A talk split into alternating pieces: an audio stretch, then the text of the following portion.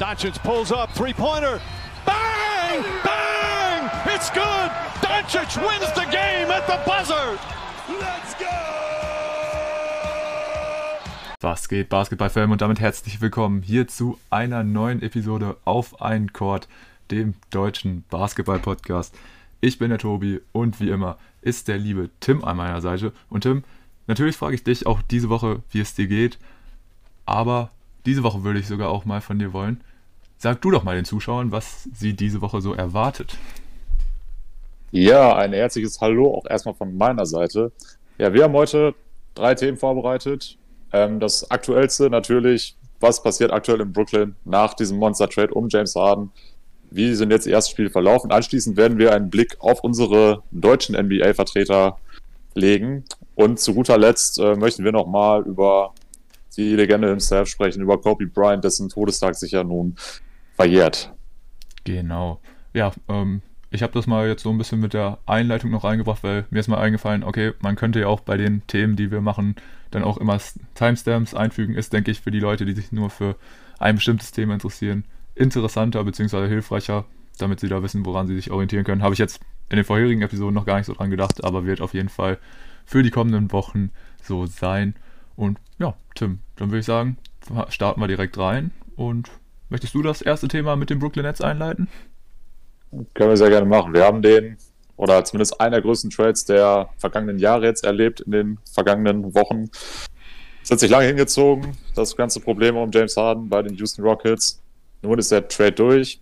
Er ist nun in Brooklyn, bildet dort die Big Three mit Kyrie Irving und Kevin Durant.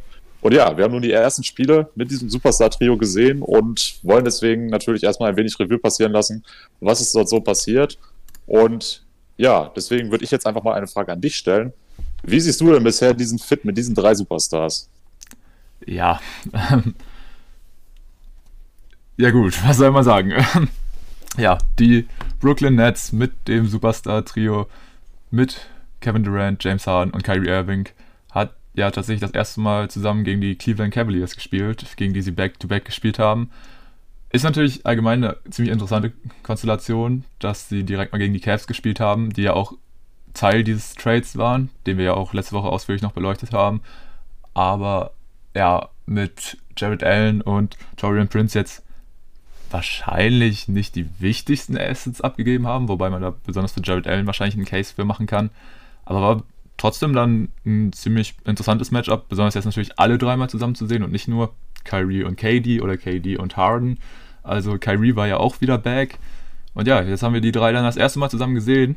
Und ich sag mal so, sie haben das abgeliefert, was man quasi erwartet hat. Sie haben direkt mal 92 Punkte im ersten Spiel zusammen gedroppt, was absolut insane ist.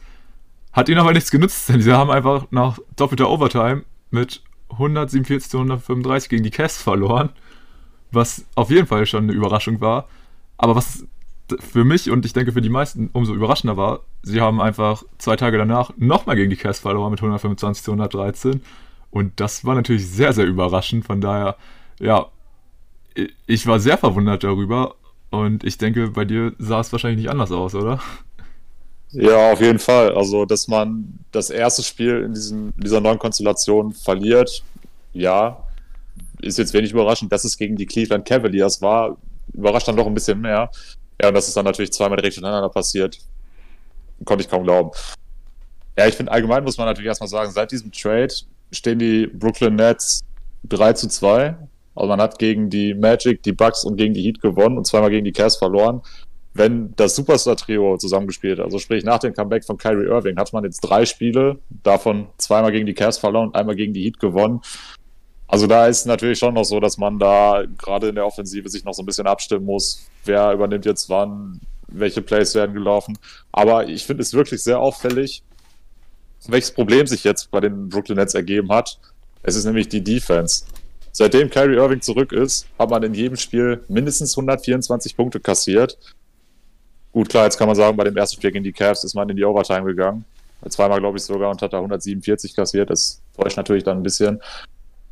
Aber ja, du hast natürlich jetzt drei Superstars, die ihr Skillset primär in der Offensive haben. So ein Kyrie ist, ja, man muss es leider wirklich so sagen, sehr schlechter Verteidiger. James Harden wenn es jetzt nicht gerade im Postgame ist, auch Kevin Durant, sehr guter Verteidiger, aber auch äh, ja, Joe Harris überzeugt mich jetzt nicht so krass in der Defense. Und die Andre Jordan ist halt auch nicht mehr der Jüngste. Also kann man schon sagen, dass man da jetzt auf jeden Fall ja, ein Problem hat. Und gerade wenn es in die Playoffs geht, werden viele wieder die alte Weisheit auspacken. Offense wins Games, Defense wins Championships. Und da ist natürlich wirklich die Frage, ob die Brooklyn Nets wirklich den großen Wurf landen können. Aber ja, ich finde es auf jeden Fall interessant, diese drei zusammen auf dem Feld zu sehen, weil du hast es angesprochen, im ersten Spiel das Trio 92 Punkte. Du musst halt wirklich jede Nacht davon ausgehen, dass jeder einzelne dieser Spieler dir 30 oder 40 Punkte droppen kann. Also ja, die Offensive ist kaum aufzuhalten. Du musst halt wirklich dich darauf verlassen, dass sie dein eigenes Team nicht verteidigen können. Und naja, die Cavs haben das jetzt zweimal eiskalt ausgenutzt. Ja, und ich denke, natürlich, man darf jetzt nicht direkt overreacten, aber wenn ein Team wie die Cavs das schon ausnutzen können, die wirklich, ich habe sehr viel Respekt vor den Cavs, ist, sind mittlerweile wirklich ein sehr interessantes und besonders auch noch junges Team geworden. Ähm, wir werden da gleich auch noch über einen bestimmten Mann sprechen. Ähm, oh ja. Aber wenn so ein Team das schon ausnutzen kann, dann frage ich mich halt echt, wie soll das denn erst in den Playoffs aussehen bei Nets? Ich meine, klar, man kann jetzt sagen, ja, die müssen sich erst noch einspielen und alles, aber du hast schon angesprochen, die Superverteidiger gibt es in dem Roster aktuell jetzt nicht. Also Jordan hat es nicht mehr unbedingt im Tank, 40 plus Minuten zu gehen. Ein KD, wenn der dein zweitbester Verteidiger ist, denke ich, ist in Ordnung. Aber der hat, denke ich, selber nicht so Bock, als eigentlich erste Scoring-Option viel Defense spielen zu müssen, beziehungsweise er wird es machen, er wird da seinen Part machen, ist ein sehr guter Verteidiger. Aber danach ist wirklich danach fällt ja so viel ab. Von daher bin ich da sehr gespannt, wie die Nets dann noch weiter agieren werden und ich sehe da auf jeden Fall noch Handlungsbedarf für Brooklyn. Ja, nur ist natürlich auch jetzt schwierig für sie noch sonderlich viel zu machen, denn du hast jetzt nur noch ein sehr schmales Roster und da jetzt mit Trades was zu reißen, ist unfassbar schwierig, wenn nicht sogar unmöglich. Was sie halt wirklich machen können, sind Free Agent Signings oder sich auf dem Buyout Market dann noch wen zu sichern. Ob das passieren wird, ist, ja, also ich habe zumindest aktuell jetzt keine sonderlich relevanten Gerüchte da irgendwie mitbekommen. Aber nochmal zum Thema KD. Das ist ja auch spannend. Es gibt viele, die sagen, Kevin Durant ist vielleicht sogar der beste Offensivspieler in der NBA-Geschichte, oder zumindest der variabelste. Der wird natürlich nicht äh, seinen Fokus auf die Defensive legen wollen. Natürlich nicht. Aber da hat er natürlich auch irgendwo andere Ansprüche. Deswegen, also hast du es richtig angesprochen, du musst noch auf jeden Fall in irgendeiner Form handeln, um die Defensive zu verstärken. Nur da bin ich ehrlich, da sehe ich aktuell zumindest sehr zeitnah keinen Move, den sie da machen können. Da muss man wahrscheinlich jetzt noch abwarten, welche Spieler sich vielleicht dann, äh, welche ihre Verträge auflösen und wen man auf dem Buyout-Market dann vielleicht holen kann. Ja, also ich denke mal, da wird auf jeden Fall noch was passieren, weil so ansonsten ist das Roster auch einfach viel zu dünn. Und ja, was ich auf jeden Fall auch noch ganz interessant fand, also es ist ja wirklich selbstverständlich, das hat jeder von uns schon gesagt, als es hieß, diese Konstellation kommt zu, zu dritt zusammen. Bei so einem Trio ist es einfach so, es können nicht alle drei gleich viele Würfe bekommen, gleich auf den Ball haben. Das geht halt einfach nicht. Und irgendeiner wird sich halt wirklich von den dreien ein bisschen zurücknehmen müssen. Wenn man das jetzt beispielsweise mit der Situation damals bei dem Miami Heat mit ihrem Monster-Trio vergleicht, war es damals ein Chris Bosch. Und ich weiß nicht, wie du das siehst, aber für mich war jetzt in den ersten Spielen deutlich zu sehen, dass diese Rolle wahrscheinlich ein James Harden ausfüllen wird, der deutlich weniger Würfe jetzt genommen hat, seitdem Kyrie auch dabei ist, aber halt viel mehr so diese Playmaker-Rolle auch übernimmt. Also er hatte sehr viele Assists in den letzten Spielen, natürlich auch bei seinem Debüt direkt das Triple-Double gehabt, also holt sich auch viele Rebounds. Und ja, ich weiß nicht, siehst du das ähnlich oder siehst du vielleicht eher Kyrie als dritte Option? Weil das ja, KD die unangefochtene Nummer 1 ist, ich denke, das ist klar, oder? Ja, KD ist die unangefochtene Nummer 1, definitiv. Aber James Harden hat selbst ja auch schon gesagt, dass er jetzt auch seinen Fokus eher aufs Playmaking legen möchte. Von daher denke ich schon, dass du recht hast, dass er wahrscheinlich die dritte Option sein wird. Hätte ich so anfangs auch nicht erwartet, aber so stellt es sich zumindest bisher dar. Und ich glaube, James Harden ist auch ganz froh, wenn er zumindest in der Regular Season erstmal relativ gechillt auf dem Platz agieren kann. Und wenn er dann in der in den Playoffs dann wirklich sein Feuerwerk wieder abreißen kann. Also gut, das finde ich es aber auch hier wichtig zu sagen, du musst ja wirklich noch abwarten, ob sich da nicht noch was ändert. Das waren jetzt die ersten Spiele, die jetzt ja auch minder erfolgreich waren. Also, ne, wie vorhin schon angesprochen, jetzt drei Spiele, zwei davon verloren. Jetzt hat man gegen die Miami Heat gewonnen, aber auch nur knapp. Deswegen, da bin ich mir noch nicht sicher, ob man das wirklich so beibehält, wie wir es jetzt gerade beschrieben haben. Aber ja, also Kevin Durant, den musst du definitiv als erste Option sehen. Er ist auch in meinen Augen, wenn jetzt die Netze schaffen, ihren Rekord noch zu verbessern, also wenn sie Top 3 Team sind, dann wird Kevin Durant in meinen Augen auch definitiv MVP. Dafür sind seine Leistungen einfach viel zu krass aktuell. Äh, ich meine, er hat im Schnitt über 30 Punkte, äh, um genau zu sein, 31,2, dazu 7,2 Rebounds und 5,8 Assists. Das ist bockstark. Also, ich, wie gesagt, Kevin Durant, der absolute Leader im Team. Und da müssen sich auch James Harden und Kyrie Irving definitiv unterordnen. Wo wir jetzt auch schon gefragt haben, schaffen die das vom Ego her überhaupt? Aber ich denke nicht, dass irgendjemand jetzt damit argumentieren könnte, da in, neben Kevin Durant die erste Option zu sein. Ja, also ich denke, bei Harden hast du es auf jeden Fall angesprochen, der wird wahrscheinlich sogar aktuell jetzt relativ froh sein, dass er ein bisschen chillen kann und jetzt nicht immer diesen ständigen Druck auch zu haben, immer die erste Option zu sein. Ich glaube wirklich, er ist so einer, der sich so denkt, ey, scheiß drauf, äh, wirklich, der Teamerfolg ist mir jetzt richtig wichtig, ich will diesen einen verdammten Ring haben. Und deswegen glaube ich, ist er wirklich so einer, er, sie, er akzeptiert die Rolle schon und nimmt sich da zurück. Aber bei einem Kyrie, da ist für mich halt nach wie vor ein absolutes Fragezeichen. Weil ich weiß nicht, ob du dieses Interview von ihm gesehen hast nach seinem Comeback. Da, das, da hat er auch einen ganz weirden Eindruck auf mich gemacht. Also ich glaube wirklich bei Kyrie, von der, äh, bei ihm ist wirklich noch nicht mal die spielerische Kompi äh, das spielerische Kom ja, ich, ich, mir fehlt gerade Die spielerische Komponente. Dankeschön. Ja, geschehen. Absoluten Brain-Lag gerade gehabt. Aber ja, ähm, bei Ihnen ist es nicht nur die spielerische Kom Kom ich, Alter, du hast mir gerade gesagt. ähm, okay, das spielerische was Komponente. Das, die Spiele Sprich mir nach. Spielerische Komponente. Spielerische Komponente. Dankeschön. So, auf jeden Fall.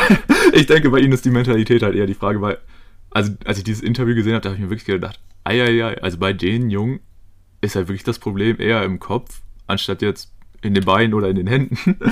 Weil, dass es da funktioniert, das, das haben wir ja gesehen. Ich meine, der Junge kommt zurück, spielt gegen die Cavs, nachdem er zwei Wochen gar keinen Basketball in der Hand hatte. Wahrscheinlich auch, ich sag mal, das Training nicht irgendwie wahrgenommen hat, beziehungsweise kann ich mir nicht vorstellen, dass er individuell was groß gemacht hat.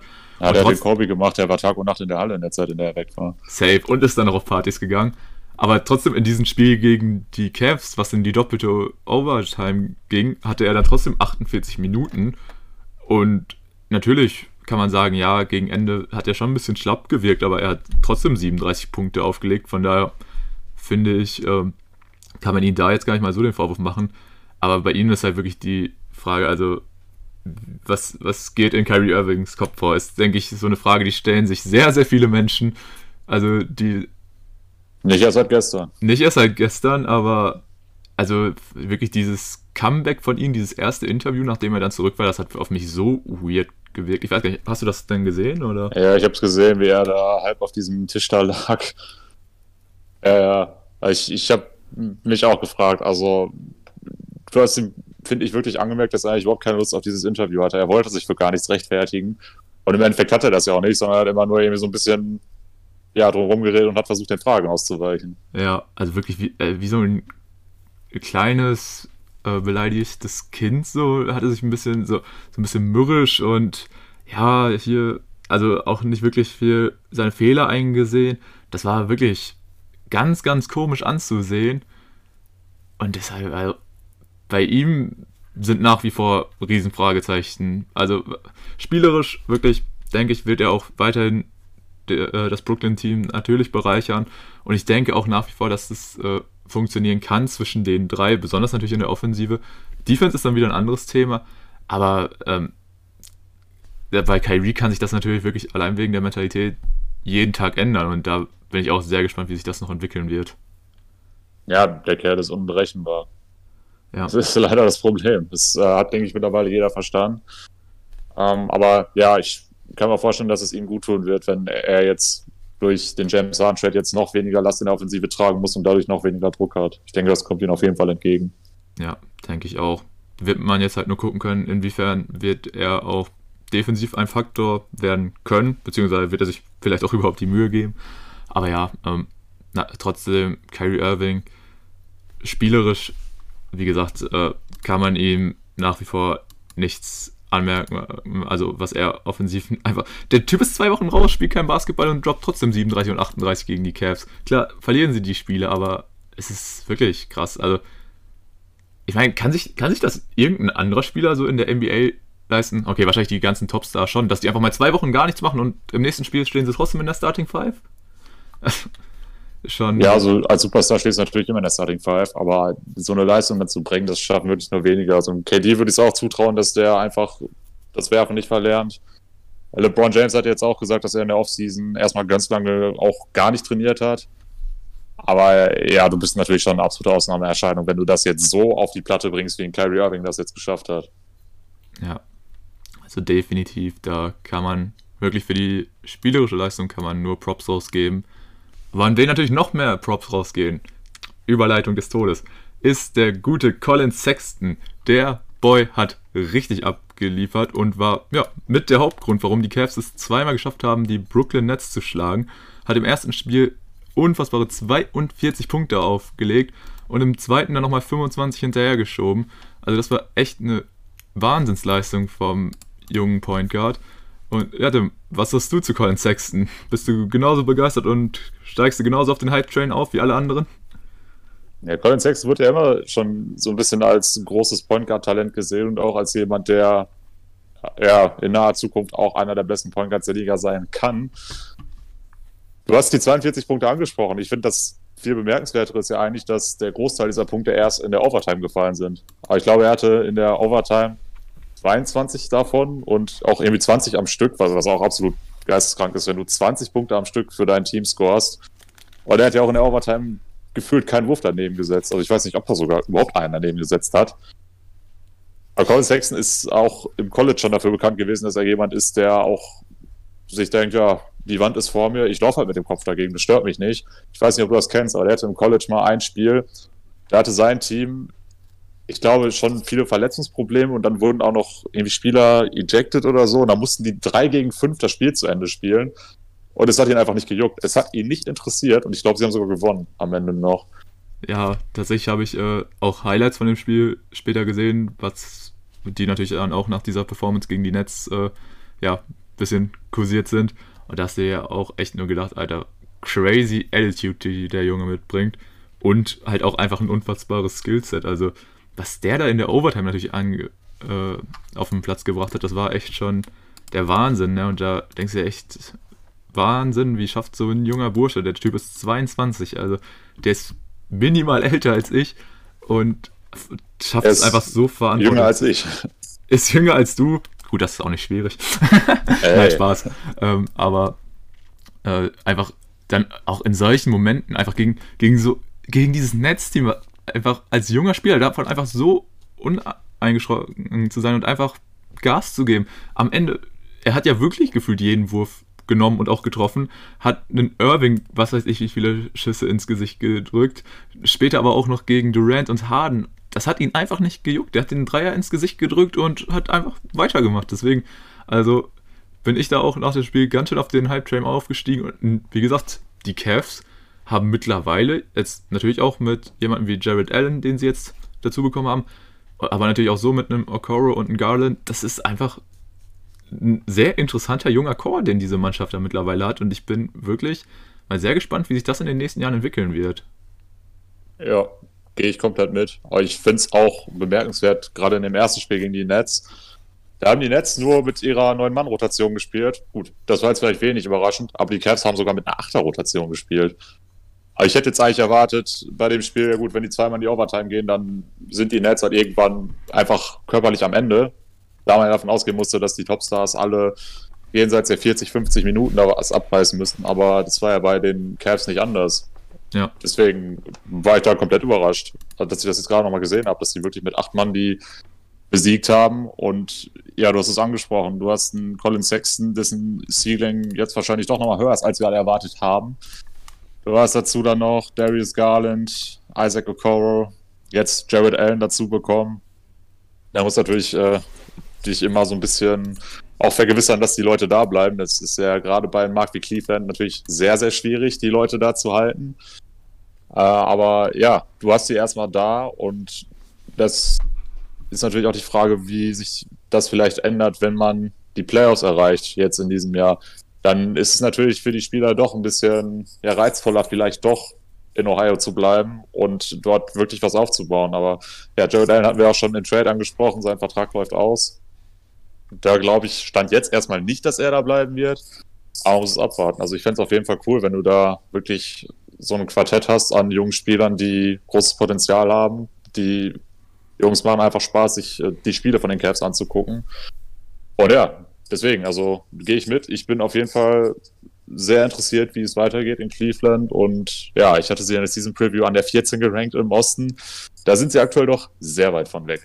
Man muss aber auch einfach sagen, dass äh, der, besonders der Osten, ich meine allgemein, die bisherigen Standings sind relativ interessant auch im Westen, aber besonders im Osten, dass da wirklich so Teams wie die Cavs und die Knicks, die wir total als, sag ich mal, ja, man muss schon fast so sagen, als Garbage-Teams gesehen haben, dass die jetzt plötzlich wirklich, also die stehen, natürlich ist die Sample Size ist klein, aber die sind aktuell auf Playoff-Kurs. So klar, da wird noch ein bisschen was passieren. Ich meine, besonders die Raptors und die Heat, die haben bislang ziemlich enttäuscht.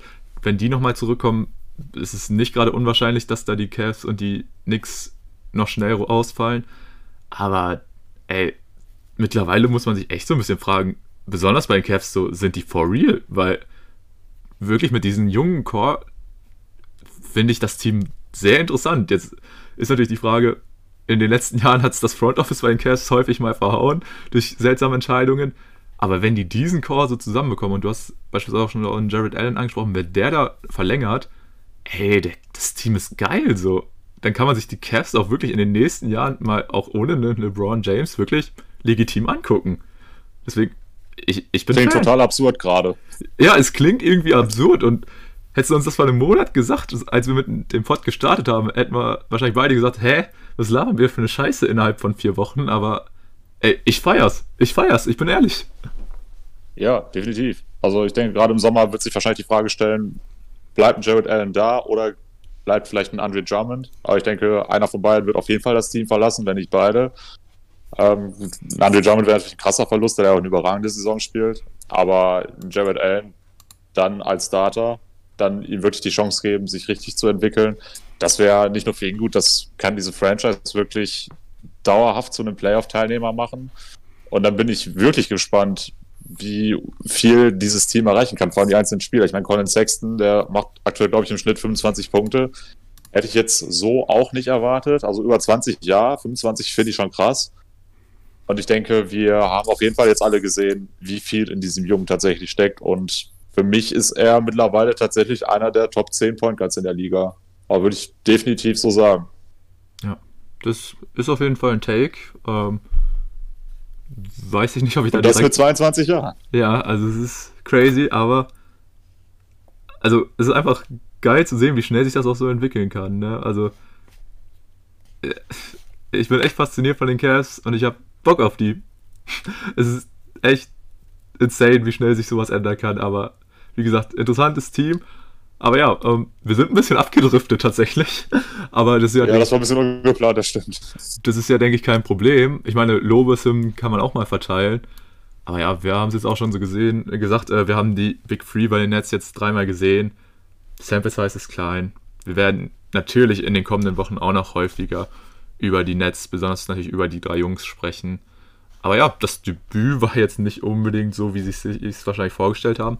Aber ja, ansonsten kann man jetzt einfach nur mal abwarten und schauen, was die nächsten Wochen mit sich bringen. Und ja, dann würde ich sagen, Tim, wollen wir zu unseren deutschen Jungs rübergehen? Sehr gerne. Möchtest du direkt mit dem ersten Spieler anfangen? Ja, sehr gerne. Und natürlich, mit wem sollten wir andere starten als mit unserem Boy Dennis fucking Schröder, dem Starting Point Guard der Los Angeles Lakers. Ja, Dennis hat es wirklich geschafft. Er ist jetzt nicht mehr in dieser Bankrolle. Er hat sich bei den Lakers als Starter etabliert und liefert bislang auf jeden Fall auch sehr ordentliche Stats ab, ähm, legt im Schnitt über 13 Punkte, 3 Rebounds und 4 Assists auf, was auf jeden Fall sehr stark ist. Und wir, ich muss sagen, ich habe bislang relativ viele Lakers-Spiele gesehen und da fand ich Dennis bislang echt immer sehr stark. Also jetzt die letzten Spiele gegen die Bucks und Chicago, da war er etwas blasser. Gegen die Bucks zum Beispiel nur 4 Punkte, gegen die Bulls dann nur 9. Aber davor beispielsweise auch gegen Golden State 25 gedroppt. Und besonders in dieser Konstellation mit ihm und AD und LeBron zusammen und Dennis dann als dritte Option gefällt mir mega. Also ich bin ein Riesenfan von Dennis in dieser Saison. Ja, bin ich auch. Ich finde es immer noch so ein bisschen, bisschen ja, surreal eigentlich, wenn du darüber nachdenkst, dass wir jetzt einfach einen deutschen Starting Point Guard bei den Lakers haben. Aber ja, äh, du hast es angesprochen, 13 Punkte im Schnitt, 3 Rebounds, 4 Assists. Das ist von den reinen Zahlen her etwas schlechter als in der vergangenen Saison. Aber da muss man in meinen Augen auf jeden Fall dann auch dazu sagen, dass er natürlich jetzt nicht mehr von der Bank kommt und nicht mehr gegen Spieler aus der Second Unit spielt, sondern wirklich jetzt gegen deutlich stärkere Gegner meistens auf dem Feld steht. Und da ist es ja auch so, dass er letztes Jahr bei OKC, wenn er dann auf dem Feld stand, eigentlich im Regelfall schon die zweite Option war. Äh, jetzt ist es eigentlich bei den Lakers immer so, dass er ja die dritte ist meistens und wenn KCP heiß läuft, manchmal auch nur die vierte. Haben wir auch schon gesehen. Deswegen äh, finde ich, sollte man jetzt, dadurch, dass er jetzt im Schnitt um fünf äh, Punkte gedroppt ist, das sollte man jetzt nicht überbewerten. Äh, was mir noch ein bisschen Sorge macht, sind seine Wurfquoten. Aber da ist er jetzt in dieser Saison bei 41,4 aus dem Feld und 30 von der Dreierlinie. Das finde ich ein bisschen schade. Er hatte jetzt letztes Jahr mit 38,5 Dreierquote sein persönliches Career High und auch einen Wert, der eigentlich sein Anspruch sein sollte. Da ist er natürlich jetzt krass gefallen. Da hoffe ich, dass sich das noch ein bisschen stabilisiert. Genauso wie seine Feldwurfquote. Ja, aber ansonsten kann man nicht meckern. Er macht einen super Job als Starting Point Guard bei den Lakers, bei dem überragenden Team in dieser Liga. Und ja, ich denke, da haben die Lakers auf jeden Fall alles richtig gemacht, ihn zu holen. Denke ich auch. Und was man auf jeden Fall auch nochmal lobend bei Dennis hervorheben muss, er ist ja auch wirklich so null einer, der dann so ein bisschen mal angepisst ist oder so, wenn jetzt ein LeBron sagt, okay, jetzt kreiere ich, jetzt geht jeder bald zu mir und äh, ihr müsst euch jetzt ein bisschen zurückhalten. Das, das hat aber auch niemand die Eier, sowas zu sagen. Das stimmt. das stimmt. Ja, wobei vielleicht ein Davis, der wird dann vielleicht auch sagen, ey, ich will auch meinen Wurf haben. ähm, aber Dennis, denke ich, der, der kennt einfach seine Rolle sehr gut. Der weiß ganz genau, okay, wann muss ich das Spiel mal an mich reißen, wann muss ich mal kreieren und wann, sag ich mal, besteht meine Aufgabe einfach mal darin, nur einen Dreier zu nehmen und den Rest machen die anderen Jungs. Äh, du hast angesprochen, der Dreier fällt jetzt noch nicht so gut, aber ja, ich denke, zum Anfang der Saison sah es eigentlich ganz gut aus und wenn er da wieder in Form kommt, wird sich das auch auf jeden Fall wieder steigern. Und ja, ansonsten kann man sagen, jetzt in der Regular Season sieht das alles sehr gut aus. Team Chemistry sieht auch sehr gut aus bei den Lakers. Also besonders natürlich diese Aktion mit LeBron mit der Wette. Äh, die, könnte, die könnte man natürlich nochmal ansprechen. Also eine absolut geile Szene. Ich meine, gut, viele haben gesagt, okay, Quatsch und so und ah, das wird total oh, überhyped. Besonders mit diesem No-Look-Dreier von LeBron. Ich meine, es war kein No-Look-Dreier, er hat ja hingeguckt, aber diese Aktion, sich dann umzudrehen und äh, und die Wette von Dennis zu akzeptieren. Mega coole Aktion. Und das sind halt so die Aktionen, so, da merkst du einfach, okay, es scheint gut zu laufen bei den Lakers. Wahrscheinlich im Lockerroom eine super Chemistry, die Jungs. Von daher, es freut mich einfach mega für Dennis, dass er sich da so gut bei den Lakers eingelebt hat. Und jetzt bleibt natürlich einfach nur zu sehen, ey, wie bringen die Lakers die Regular Season zu Ende und dann wird es natürlich erstmal richtig interessant, wie schlägt sich ein Dennis Schröder dann in den Playoffs. Ja, gut, hast die, diese Wette jetzt angesprochen. Da gab es ja auch einige Kritiker, die sagen, das wäre arrogant oder sowas. Aber ey, ganz ehrlich, in der Regular Season kannst du das machen. Wäre es in den Playoffs, würde ich sagen, ja, okay, verstehe ich, wenn das einem negativ aufstößt, aber es ist jetzt auch die Phase gerade, wo die NBA eigentlich relativ wenig im Spotlight steht, da jetzt auch noch die NFL-Playoffs laufen. Von daher finde ich es in Ordnung, fand ich jetzt nicht so schlimm. Und du hast angesprochen, also wenn die Lakers in die Playoffs gehen und Dennis auch diese Leistung halten kann und dann im Idealfall sogar die Championship holt, dann würde das natürlich auch Basketball in Deutschland nochmal einen absoluten Push geben. Ähnlich wie es ja auch bei Nowitzki 2011 war. Gut, vielleicht nicht ganz so krass, da Dennis jetzt nicht die erste Option ist, aber dennoch, das, das wäre eine Riesensache, wenn das wirklich klappt. Und ja, Ich denke, die Wurfquoten wird er noch verbessern. Ich, er nimmt jetzt sogar auch nur 3,5 Dreier im Schnitt. Letztes Jahr waren es noch 5. Also da merkst du halt wirklich, dass er jetzt eine komplett andere Rolle hat. Aber er nimmt die an. Ich denke, er fühlt sich damit auch ziemlich wohl. Und da muss man natürlich jetzt abwarten, wie sich das weiterentwickelt bei den Lakers. Wie sieht das dann auch in den Playoffs aus, gerade wenn die wichtigen Spiele kommen. Und danach ist natürlich auch noch die Frage, ob vielleicht wir auch Dennis Schröder bei den Olympischen Spielen sehen, sofern diese stattfinden. Das ist ja noch ein ganz anderes Thema. Aber ja, Dennis Schröder macht uns auf jeden Fall super viel Spaß und da hoffen wir natürlich alle, dass das auch so weitergeht. Und er eventuell dann auch noch, gerade was die Wurfquoten angeht, ein bisschen was draufpackt. Ja, safe. Und äh, ich finde es gut, dass du jetzt auch noch Olympia mit äh, reingeworfen hast. Das ist natürlich für jeden der ähm, Jungs, die jetzt hier noch folgen, ein wichtiger Punkt. Ist ja so ein bisschen, ja, du hast es schon angesprochen, überhaupt die Frage, wie das mit Olympia funktioniert und dann natürlich auch so mit dem Zeitplan, weil besonders natürlich bei so Jungs wie Dennis, die auch bei wirklichen Contendern spielen, wird das dann mit den Zeitplan, mit den Playoffs und vielleicht sogar möglicherweise mit den Finals bei den Lakers, beziehungsweise höchstwahrscheinlich mit den Finals bei den Lakers, könnte es sehr, sehr eng werden. Und wenn so ein Dennis natürlich dann nicht bei Olympia dabei ist, wäre es natürlich ein herber Verlust für die deutsche Nationalmannschaft. Aber du hast auch schon angesprochen, wenn er dann diesen Titel wirklich als Starter bei den Lakers gewinnen sollte, gehe ich auch auf jeden Fall mit. Das wird nochmal so, ja, zumindest kleinen Hype in Deutschland empfachen. Äh, definitiv nicht auf dem Level wie damals mit Nowitzki, aber das ist auch einfach, ja, das ist nicht möglich. Aber trotzdem, wenn Dennis es schafft, die Championship zu gewinnen, wäre natürlich super cool und ja, wäre einfach nur schön zu sehen, wie ein weiterer deutscher Spieler seine Fußstapfen in der NBA hinterlässt. Gut, dann würde ich fragen, Tim, willst du den nächsten Spieler einleiten? Ja, sehr gerne. Wir gehen zu dem Team, was, ja, man muss es eigentlich schon so sagen, der größte Rivale der Lakers seit vielen Jahrzehnten ist, nämlich zu den Boston Celtics. Und dort spielt unser Vertreter Daniel Theiss. In dieser Saison hat er auch bedingt durch die Verpflichtung von Tristan Thompson etwas weniger Einsatzzeit bekommen und ist auch jetzt gerade in den letzten Spielen nicht mehr der gesetzte Starter gewesen. Dennoch reißt er aktuell in 22,6 Minuten im Schnitt ähm, doch ganz gut ab, wie ich finde. 8,5 Punkte im Schnitt, dazu 5,3 Rebounds und auch 1,2 Assists sowie 0,8 Blocks. Hat auch äh, eine sehr gute Wurfquote mit 62,7 Prozent, ist sein persönliches Career High. Äh, Dreierquote mit 32 Prozent, finde ich, ist für, für einen Center noch verkraftbar, also kann man machen. Er nimmt jetzt auch nur 1,8 im Schnitt. Wobei das auch tatsächlich sein Career High ist. Ich denke, das hängt auch damit zusammen, dass er oft auch neben Tristan Thompson gespielt hat und dadurch ein bisschen mehr stretchen muss. Ja, Daniel Theiss, ich finde es natürlich schon irgendwo ein bisschen schade, dass er jetzt weniger Einsatzzeit bekommt bei den Celtics, da er eigentlich in der letzten Saison auch einer ja, der wichtigsten Leute ist vielleicht ein bisschen übertrieben, wenn du Jason Tatum und Jalen Brown sowie Kemba Walker neben dir hast. Aber er war auf jeden Fall ein sehr, sehr wichtiger Rollenspieler. Der hat jetzt in meinen Augen ein bisschen an Bedeutung verloren. Aber Daniel Tice ist natürlich so ein absoluter Lockerroom-Guy und auch jemand, der hat jede Rolle akzeptiert, in der er gesteckt wird und da jetzt auch äh, nicht irgendwie Theater macht, wenn er jetzt weniger Einsatzzeit bekommt.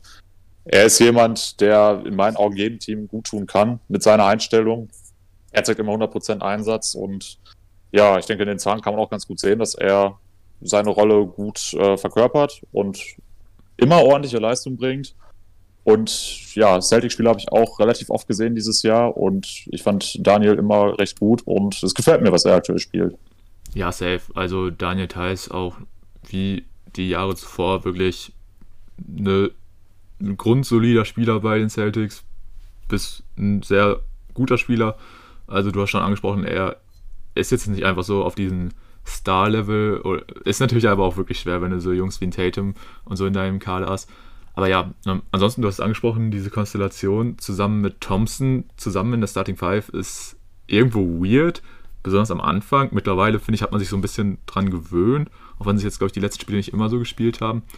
Aber ja, ansonsten macht halt ein Daniel Theiss, was ein Daniel Theiss bringen soll. Ne? Spielt gute Defense, trifft seine Würfe ganz solide, äh, zum Beispiel jetzt letztens das Spiel gegen Philly, äh, ich weiß nicht, ob du davon mitbekommen hast, wo er einfach mal 23 Punkte gedroppt hat. Mit einer, ja, einmal gekriegt. Also, äh, und dann dabei eine Field Goal Quote von über 90 Prozent. Kann man mal machen. Nee, aber äh, ansonsten, ja, seine Rolle ist halt jetzt durch die Thompson-Verpflichtung ein bisschen kleiner geworden. Ich sehe den Fit mit den beiden zusammen auch immer noch ein bisschen kritisch. Aber ja, nach wie vor finde ich, spielt Daniel eine wichtige Rolle dabei den Celtics und ja, also dass es bei den Celtics in dieser Saison jetzt auch nicht so krass läuft, ist auf jeden Fall nicht irgendwie seine Schuld oder so, sondern so ein bisschen, ja, wir haben es glaube ich schon ein paar Mal jetzt bei den Celtics bemängelt, so die Breite des Kaders ist nicht so gut, da gibt es jetzt nicht so viel, was du dann auch in der wichtigen Spielzeit von der Bank noch nachbringen kannst. Von daher ja, ist so die Frage, wie die Celtics in dieser Saison noch abschneiden werden, aber an einem Daniel Theiss wird es auf jeden Fall nicht liegen, wenn sie vielleicht nicht so eine gute Platzierung am Ende erreichen. Ich denke, das größte Problem bei der bisherigen Bilanz von den Celtics war einfach dieser Ausfall von Jason Tatum, der, ich glaube, ungefähr zwei Wochen jetzt äh, gefehlt hatte, bedingt durch Covid. Also ich glaube, in den Spielen, in denen Tatum dabei war, haben die auch eine sehr gute Bilanz sogar. Also zumindest mein Eindruck, das kann ich jetzt allerdings leider nicht mit Zahlen belegen. Aber ja, da, es ist nun mal so, wenn dein Franchise-Player fehlt, dann stagniert natürlich auch dein Rekord irgendwo, das ist ja logisch. Also da kannst du teils keinen Vorwurf machen. Also, ne, wie schon von mir erwähnt und auch von dir, er bringt immer seine Leistung. Er macht immer das, was er soll. Gut, was äh, ich jetzt vielleicht nochmal nachtragen muss, ist seine Freiwurfquote. Die war in seiner Karriere immer so ungefähr bei 75 Prozent. Er ist jetzt dieses Jahr nur bei 54. Das ist natürlich sehr wenig. Das ist ja schon so ein bisschen Randy Jordan-Level. vielleicht noch ein bisschen besser als Shaq.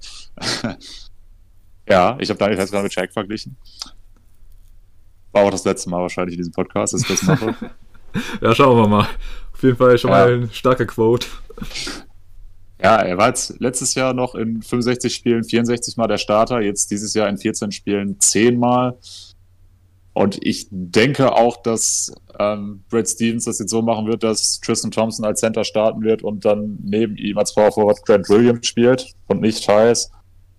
Aber ich äh, finde es jetzt auch gar nicht verkehrt, wenn du einen wie Daniel von der Bank bringen kannst, denn der ist an beiden Enden des Feldes bringt er dir instantly direkt Power und ja, er ist einfach jemand, der einfach so dieser ideale Energizer ist, den du einfach brauchst in jedem Team und das verkörpert er super. Von daher auch eine sehr gute Saison bisher von Daniel Theiss. Ja, also da kann ich wirklich nur mitgehen. Ähm, was man, denke ich, noch kurz bei Ihnen anmerken könnte, beziehungsweise allgemein natürlich auch bei den Celtics, Kemba ist back. Ich denke, davon wird er auf jeden Fall auch profitieren, dass da noch so ein guter ja, Kreierer jetzt wieder dabei ist, vielleicht auch ein Pick-and-Roll-Partner für ihn. Aber ja, ansonsten, Daniel wird auch, wenn er auf die Bank geht, sich damit, denke ich, auf jeden Fall anfreunden können, beziehungsweise ja, du hast schon gesagt, er ist, hat einfach so eine Mentality. Der Junge ist einfach wichtig fürs Team und selbst wenn er das nicht von Beginn an auf den Platz bringt, sondern nur erst von der Bank, wird er damit auch kein Problem haben. Von daher, ja, einfach Daniel Theiss bei den Celtics, nach wie vor ein sehr guter Fit. Und ja, dann würde ich sagen, gehen wir zum nächsten. Und über den Jungen freue ich mich jetzt natürlich richtig. Wir gehen zu Maxi Kleber, mein Boy, bei meinem Lieblingsteam, den Dallas Mavericks. Ja, Maxi hat bislang eine sehr gute Saison gespielt, ist jetzt leider die letzten Spiele aufgrund von Covid raus gewesen, wobei ich da immer noch unsicher bin, ob er wirklich selber infiziert ist, also ob er das Virus hat oder ob er nur eine Kontaktperson war. Äh, da bin ich mir ehrlich gesagt noch ein bisschen unsicher. Ist auf jeden Fall sehr schade für Maxi, dass er jetzt gerade raus ist, weil bislang in dieser Saison hat er total überzeugt. Klar, Stats sehen jetzt nicht so krass aus mit sieben Punkten, fünf Rebounds, ein Assist und ich weiß gerade gar nicht, wie viele Blocks. Oh, ja, bisschen unter ein. Aber ähm, ich denke, was wir auf jeden Fall alle in dieser Saison, was für einen Moment wir schon bei Maxi im Kopf haben und in Erinnerung behalten haben, ist einfach dieser Klatsch-Dreier gegen die Nuggets, der fast zum Game-Winner gereicht hätte, hätte sich Jokic nicht dagegen entschieden. Ähm, von daher. Nett, also, dass du es erwähnst. ja, nochmal ein bisschen schön in die Wunde reingedrückt. Äh, nein, also das, was man bislang von Maxi gesehen hat, sah sehr, sehr gut aus. Und ja, ansonsten würde ich sagen, gebe ich das Wort gerade nochmal an dich ab und singen danach weitere Lobeshymnen oder kommt jetzt von dir Gegenwehr? Nee, also Gegenwehr auf keinen Fall. Sehe ich ähnlich. Er, er ist ja auch ein Rollenspieler jetzt bei den Mavs. Ich denke mal, dadurch, dass ein Porzingis jetzt zurück ist, wird sich auch seine Einsatzzeit nochmal ein bisschen reduzieren. Aber was ich eigentlich am allerkrassesten finde bei ihm, ist seine Freiwurfquote dieses Jahr. Also er ist für einen Spieler aus seiner Position da eigentlich immer sehr gut gewesen, hat einen Karriereschnitt von 81% von der Linie. Hätte ich auch gerne. Allerdings hat er jetzt in dieses Jahr wirklich völlig absurde 93,8% von der Linie. Also da sind ja selbst viele Point Guards neidisch.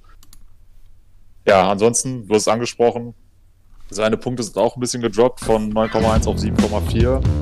Ähm, Rebounds sind nahezu gleich geblieben, von 5,2 auf 5,3, also eigentlich der Rede wert.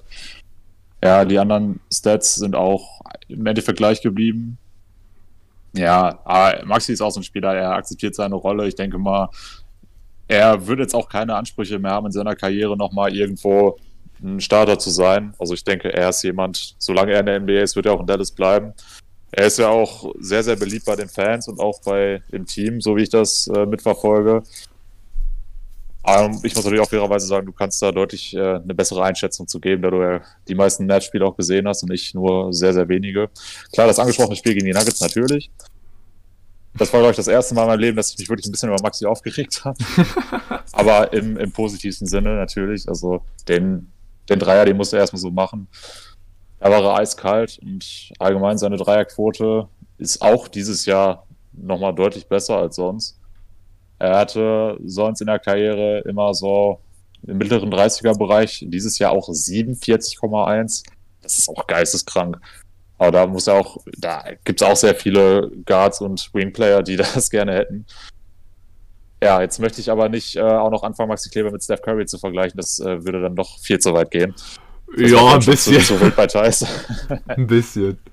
Nee, aber. Ja, da, da würde ich natürlich jetzt auch nicht davon ausgehen, dass er diese krassen Quoten hält. Falls doch, wäre es auf jeden Fall überragend. Seine Zweierquote dagegen ist äh, sehr krass gedroppt von 60,5 auf 28,6. Also da würde ich vielleicht erstmal ansetzen an seiner Stelle. Aber ja, ich denke auch bei Maxi Kleber musste definitiv sagen, er spielt eine ja, mehr als solide Saison, also schon eine gute, wie ich finde. Und ja, die Mavs sind ja auch ein Team, was wir eigentlich relativ sicher in den Playoffs gesehen haben. Da finde ich, sind sie bisher eigentlich noch unter ihren Leistungen geblieben. Natürlich auch bedingt durch den Ausfall von Porzingis. Also darf man da, denke ich mal, auch äh, ja, gespannt sein, wie es da weitergeht. Ja, definitiv. Also jetzt übernehme ich nochmal ein bisschen Maxi Lobeshimpen müsst ihr jetzt noch ertragen. Nein, äh, an sich hast du jetzt eigentlich alle wichtigen Punkte schon angesprochen. Wie gesagt, er trifft seinen Dreier in dieser Saison sehr, sehr gut. Den Zweier eher nicht so, wobei ich da auch wirklich sagen muss, Maxi nimmt sehr wenig Zweier. Also er ist wirklich eigentlich nur so ein klassischer 3D-Guy. Ich weiß jetzt gar nicht, wie viele Attempts er 0,8. Okay. Ähm, also das ist schon, ja, der Typ, du weißt einfach, was ein Maxi dir bringt. Also der spielt eine super Defense, aber kann dir halt, wie gesagt, auch vorne jetzt häufig mal Punkte bringen. Wie gesagt, die ähm, stabile Quote auch von der Freiwurflinie hast du ja auch schon angesprochen. Ist äh, für jemanden auf seiner Position absolut keine Selbstverständlichkeit, dass dir da jemand so reliable die Punkte bringt. Von daher ja, also Maxi, wie gesagt, er fehlt dem Mavs aktuell extrem. Klar, wir alle freuen uns, dass ein Porzingis back ist, aber da merkt man halt natürlich auch, bei ihm fehlt es da noch komplett an Spielpraxis und es hätte auf jeden Fall deutlich besser gepasst, hätte er jetzt so ein bisschen, ja, weniger Minuten spielen müssen, die er jetzt spielen musste, weil halt ein Maxi nicht da war, ein Paul nicht da war. Aber ja, jetzt ist halt wirklich nur die Frage, wie kommt so ein Maxi halt nach so einer Auszeit zurück? Wir hatten ja eben schon mal eine zweiwöchige Auszeit bei einem Kyrie Irving angesprochen. Gut, bei den Jungs, die jetzt das aufgrund von Covid hatten, ist es nochmal eine andere Situation. Aber ja, an und für sich, wenn Maxi einfach diese Form vom Saisonstart behält, dann freue ich mich einfach auf einen mega guten Rollenspieler bei den Mavericks, für den natürlich das Herz immer ein bisschen höher schlagen wird, einfach weil er unser deutscher Boy ist. Aber na, Maxi wirklich, von dem, was wir bislang gesehen haben, war es wirklich sehr, sehr gut. Also ich habe da unter anderem das Spiel gegen die Hornets in Erinnerung, wo er einfach in der ersten Halbzeit vier von vier Dreiern getroffen hat. Beziehungsweise, ich glaube, es war sogar das erste Viertel und danach hat er einfach, glaube ich, keinen mehr genommen. aber gut. Hätte ähm, ich aber auch nicht. ja, die Quote, man muss die Quote schützen. Nein, aber ansonsten, ja. Wir wissen einfach, was ein Maxi einbringt. Und was ich noch ansprechen wollte, ich glaube, das weißt du noch gar nicht, äh, feiere ich aber sehr die Aktion. Und zwar haben die Mavs, ich weiß jetzt gar nicht, wie es dazu gekommen ist, sie haben jetzt einen Titel eingeführt. Also wirklich eine Championship, eine teaminterne. Das war die des äh, Defensive Player of the Games. Der Spieler erhält okay. einen Championship-Gürtel ähnlich wie beispielsweise beim Wrestling. Und äh, den hat jetzt beim ersten Spiel Willie Colley Stein gewonnen und ich glaube auch die Spiele danach noch. Aber wenn du so auch in die Kommentare dann guckst von der Mavs-Fangemeinde, da steht einfach nur so, ja, Willie Corley, der weiß aber schon, dass er den Titel nur für Maxi gerade warm halten muss. Also da, da äh, hat Maxi wohl auf jeden Fall auch den Respekt der allgemeinen Fanbase in Dallas, dass sie einfach wirklich wissen, was der Junge ein für eine super Defense aufs Parkett liefert. Deshalb Maxi einfach wirklich eine tolle Geschichte mit den Jungen und wir hoffen einfach nur, dass es in dieser Saison genauso weitergeht, wenn er denn jetzt nach, ja, nach seiner Covid-Auszeit wieder back ist. Ja, vielleicht von mir noch mal eine kleine Anekdote zu Maxi Kleber. Ich habe den Jungen einmal live gesehen bei einem Länderspiel gegen Österreich und da hatte er über das gesamte Spiel eigentlich nur eine Aufgabe und das war es, Jakob Pöltl kalt zu stellen. Und ja, österreichische Nationalmannschaft, Jakob Pöltl natürlich der einzige große Name, vermutlich auch der einzige Spieler, der irgendwas in diesem Spiel hätte reißen können. Und Maxi hat ihn einfach gar nichts machen lassen. Sehr, sehr starke Defense, habe mich komplett äh, überrascht zu dem Zeitpunkt sogar. Da war mir noch gar nicht klar, wie gut er tatsächlich ist. Aber ich habe noch mal eine Frage an dich. Da jetzt Porzingis zurück ist, was ist denn so für dich als Mavs-Fan die optimale Besetzung im Frontcourt? Also Porzingis ist ja wahrscheinlich gesetzt, gehe ich mal ganz stark von aus. Würde mich wundern, wenn nicht. Wen würdest du neben Porzingis stellen? Ist es Maxi, ist es Dwight Powell oder Willie Colley Stein oder irgendwer, den ich jetzt gerade vielleicht gar nicht auf dem Schirm habe? Puh, das ist tatsächlich eine ziemlich gute Frage. Ähm, man muss natürlich auch bei Maxi sagen, jetzt äh, zum Anfang der Saison war er nicht in der Starting Five, ist dann aber ziemlich schnell reinrotiert. Dann haben er und Willie Colley Stein im Backcourt gespielt und äh, ja, ein Paul, der anfangs gestartet ist, wieder raus. Jetzt, wo ein Porzingis ähm, dabei ist, ja, ich denke mal, Porzingis selbst will ja nicht unbedingt auf der 5 spielen und wird deshalb wahrscheinlich auf die 4 gehen, was natürlich ein bisschen schade für Maxi ist, weil dann als Fünfer sehe ich ihn nicht unbedingt. Ich sehe ihn da schon eher dann auf dem Wing.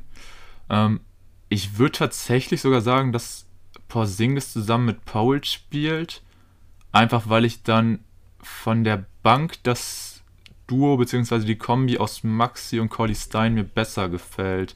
Also würde ich wahrscheinlich sogar mit, ja, mit Porzingis und Paul in der Starting Five gehen. Ah, okay. Ja, wollte ich einfach mal wissen, also aus Interesse. Ja, ja. Ich, ich wüsste es ehrlich gesagt nicht, wie ich es machen würde. Ja, also ich wäre auch mit jeder anderen Variante eigentlich relativ zufrieden. Klar, man wünscht sich natürlich, dass ein Maxi möglichst viele Minuten macht. Nur ich glaube tatsächlich, dass er, natürlich kann er mit Porzingis auch zusammen spielen, aber ich glaube tatsächlich, wenn du ihn von der Bank bringen kannst, ist das auf jeden Fall auch nochmal eine ziemlich gute Option. Von daher, ja, mir hat der Fit zwischen Maxi und Bully Stein zusammen sehr gut gefallen. Deswegen, wenn die beiden dann von der Bank kommen, können sie dir auf jeden Fall auch nochmal einiges mitbringen. Und das ist halt dann wieder so dieses typische Beispiel auch wenn Paul dann in der Starting Five steht, äh, ist er, denke ich mal, von all den Bigs bei den Mavs definitiv, muss man leider so sagen, der unwichtigste. Und das liegt halt nicht was daran, dass er jetzt unbedingt super schlecht ist, sondern einfach, dass die drei anderen wirklich besser sind. Aber ja, ähm, ich denke mal allgemein, die Bigman-Positionen sind Positionen bei den Mavs, um die man sich da nicht unbedingt Sorgen machen muss, wenn sie fit bleiben. Das muss man halt leider bei den Jungs anmerken. Gerade wenn ein Porzingis dabei ist. Gerade wenn ein Porzingis dabei ist und halt Covid ein Faktor ist, wodurch dann halt ein Maxi und ein Paul jetzt beispielsweise schon seit zwei Wochen raus sind. Aber ja, das ist halt so leider das leidige Thema. Das könnte man jetzt bei jedem Team als Faktor nennen. Aber ja, ich denke, jetzt haben wir auch wirklich mal genug über Maxi geschwärmt. Krass, dass ich das sage. Ich hätte gedacht, du musst mich ins Zug halten. Aber ja. Nö. Maxi, Hype gibt's nicht genug. Ähm, nee, auf keinen Fall. Aber ja, Tim, willst du denn dann den nächsten Jungen, beziehungsweise die nächsten Jungs einläuten oder wollen wir erst wen anderes machen von deinem Lieblingsteam? Wie ist da dein Plan? Ja, ich denke, das würde sich eigentlich perfekt anbieten, wenn wir rüber zu meinem Lieblingsteam gehen. Er kommt zu Isaiah Hartenstein. Der Junge war jetzt lange Zeit bei den Houston Rockets und da allerdings auch dann über einen längeren Zeitraum mehr oder weniger auf dem absteigenden Ast. Sein Highlight war es natürlich, als er in der G-League der Finals MVP geworden ist. Da habe ich auch gedacht, okay, jetzt ist eigentlich der Zeitpunkt erreicht, an dem du diesen Jungen wirklich in der NBA wirklich in einem Team auch einen festen Platz geben musst. Ist leider nicht wirklich so gekommen. Bei den Houston Rockets ist es dann natürlich auch komplett eskaliert, als man sich gesagt hat, ja, wir spielen jetzt den Small Ball des Todes. Wir möchten PJ Tucker als Starting Center haben, auch wenn er keine zwei Meter groß ist. Und da war dann im Team natürlich für Isaiah Hartenstein kein Platz mehr. So, was ist passiert? Er auf der Suche nach einem neuen Team. Die Denver Nuggets wollten ihn dann als Backup Center haben. Und da muss natürlich sagen, wenn Nikola Jokic dein Franchise-Player ist, dann bekommst du als, als Center von der Bank natürlich nicht ganz so viel, äh, ganz so viel Einsatzzeit. Gerade wenn du auch noch einen Ball-Ball im Team hast, auf den ja auch sehr viele für die Zukunft setzen würden. Dennoch, ähm, zwölf Spiele hat er bereits dieses Jahr gemacht. Natürlich keins davon gestartet. Logischerweise. Hat dabei insgesamt, äh, Moment, muss ich jetzt nochmal kurz aufrufen. Hat dabei im Schnitt 4,3 Punkte erzielt, sowie 3,3 Rebounds geholt und 0,8 Blocks. Aber das ist äh, leider auch ein bisschen weniger überall als im vergangenen Jahr noch bei den Rockets. Da muss man jetzt auch dazu sagen, er spielt jetzt noch weniger Minuten. Letztes Jahr waren es auch 11,6, dieses Jahr sind es 9,3. Äh, seine Freiwurfquote ist leider konstant gefallen über die drei Jahre jetzt. Er ist angefangen mit 78,6, dann gefallen auf 67,9 und dieses Jahr nur 59,1. Das ist auch für ein Center zu wenig. Da wird er sich auf jeden Fall steigern müssen, um auch mehr Einsatzzeit zu bekommen. Ja, die Nuggets allgemein natürlich so ein Team, die teilweise mit sehr absurden Lineups ein bisschen experimentieren. Aber wir haben es teilweise auch schon gesehen, dass er mit Ball Ball zusammen auf dem Feld stand. Das hat mir persönlich aber gar nicht gefallen, denn dann hast du ja zwei Spieler unterm Korb stehen, die ja relativ unbeweglich sind und die, die jetzt nicht so viel geben. Klar, bei Ball sagt man immer, ja, obwohl er so groß ist, kann er auch einigermaßen gescheit werfen. Ja, aber ein Ball Ball kannst du jetzt in meinen Augen auch nicht dauerhaft als Power Forward einsetzen, sondern den musst du klar auf der, auf der 5 einsetzen, in meinen Augen. Und ja, für Hartenstein, ich hätte gedacht, dass das bei den Nuggets besser funktioniert. Dem ist leider bisher nicht so. Ähm, ja, seine Feldwurfquote mit 50 Prozent ist okay. Ein Dreier hat er jetzt dieses Jahr noch gar nicht genommen. Ja, ist schwierig für ihn. Also, wie gesagt, ich dachte wirklich, dass jetzt die Nuggets eine große Chance für ihn sein können, aber ja, leider sehe ich das doch noch nicht so. Weiß nicht, wie hast du ihn bisher wahrgenommen? Ja, ich finde, bei Hartenstein ist es nochmal eine ziemlich besondere Konstellation, weil in meinen Augen ist er so ein bisschen von einer undankbaren Situation in die nächste gerutscht. Du hast es schon angesprochen, bei den Rockets war halt so wirklich dieses, okay, wir hassen Big Mans, äh, du passt hier gar nicht rein. Ähm, also das hat ja wirklich gar nicht funktioniert. Ähm, da war er einfach, ja, obwohl er eigentlich alles mitgebracht hat, um wirklich einen Faktor oder zumindest eine, eine relativ wichtige Rolle bei den Rockets einzunehmen, war er einfach raus, weil es vom Spielsystem, vom Grundsystem einfach nicht gepasst hat. Ist er nach Denver gegangen und ja, da ist natürlich diese Aufgabe, wenn du halt der Ersatz für den Franchise-Player dann quasi bist, also wenn der Franchise-Player auf die Bank geht, ist halt auch eher eine undankbare Situation, weil du wirklich jetzt im Falle von Hartenstein dann jemand bist, der einfach nur die Zeit überbrücken soll. Und das merkt man dann natürlich schon bei den Nuggets, wenn ein Jokic dann auf der Bank sitzt, dann ist das Spiel einfach ein ganz anderes. Dann hast du nicht diesen Big Man, der ja die Gegner sofort auf sich zieht, der aber dann halt durch sein Playmaking Chancen für andere kreiert. Das kann ein Hartenstein einfach nicht. Aber das, da ist natürlich auch ein Jokic ein viel zu hoher Maßstab für ihn. Aber ja, also von den Einsatzzeiten her und so, klar, wundert mich jetzt tatsächlich auch, dass es nochmal weniger als letztes Jahr ist. Hätte ich jetzt nicht unbedingt mit gerechnet. Aber ja, du hast es auch angesprochen, zusammen mit Boy Ball. Ich meine, er kriegt auf jeden Fall mehr Minuten im Moment als ein Boy Ball. Aber ich glaube tatsächlich liegt das auch eher daran, dass die Nuggets Boy Ball noch so ein bisschen, ja, behutsamer, sag ich mal, aufbauen wollen. Und einen Hartenstein wahrscheinlich jetzt aktuell noch eher als NBA-ready sehen.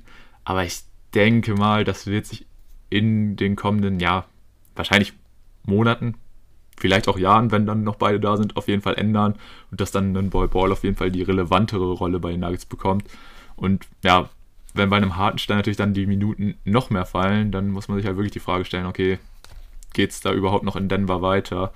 Also, ich, ich will halt wirklich, ich will da nicht zu große Kritik oder so äußern. Ich finde halt nur einfach, es ist halt wieder wirklich eine undankbare Situation irgendwie für den Jungen.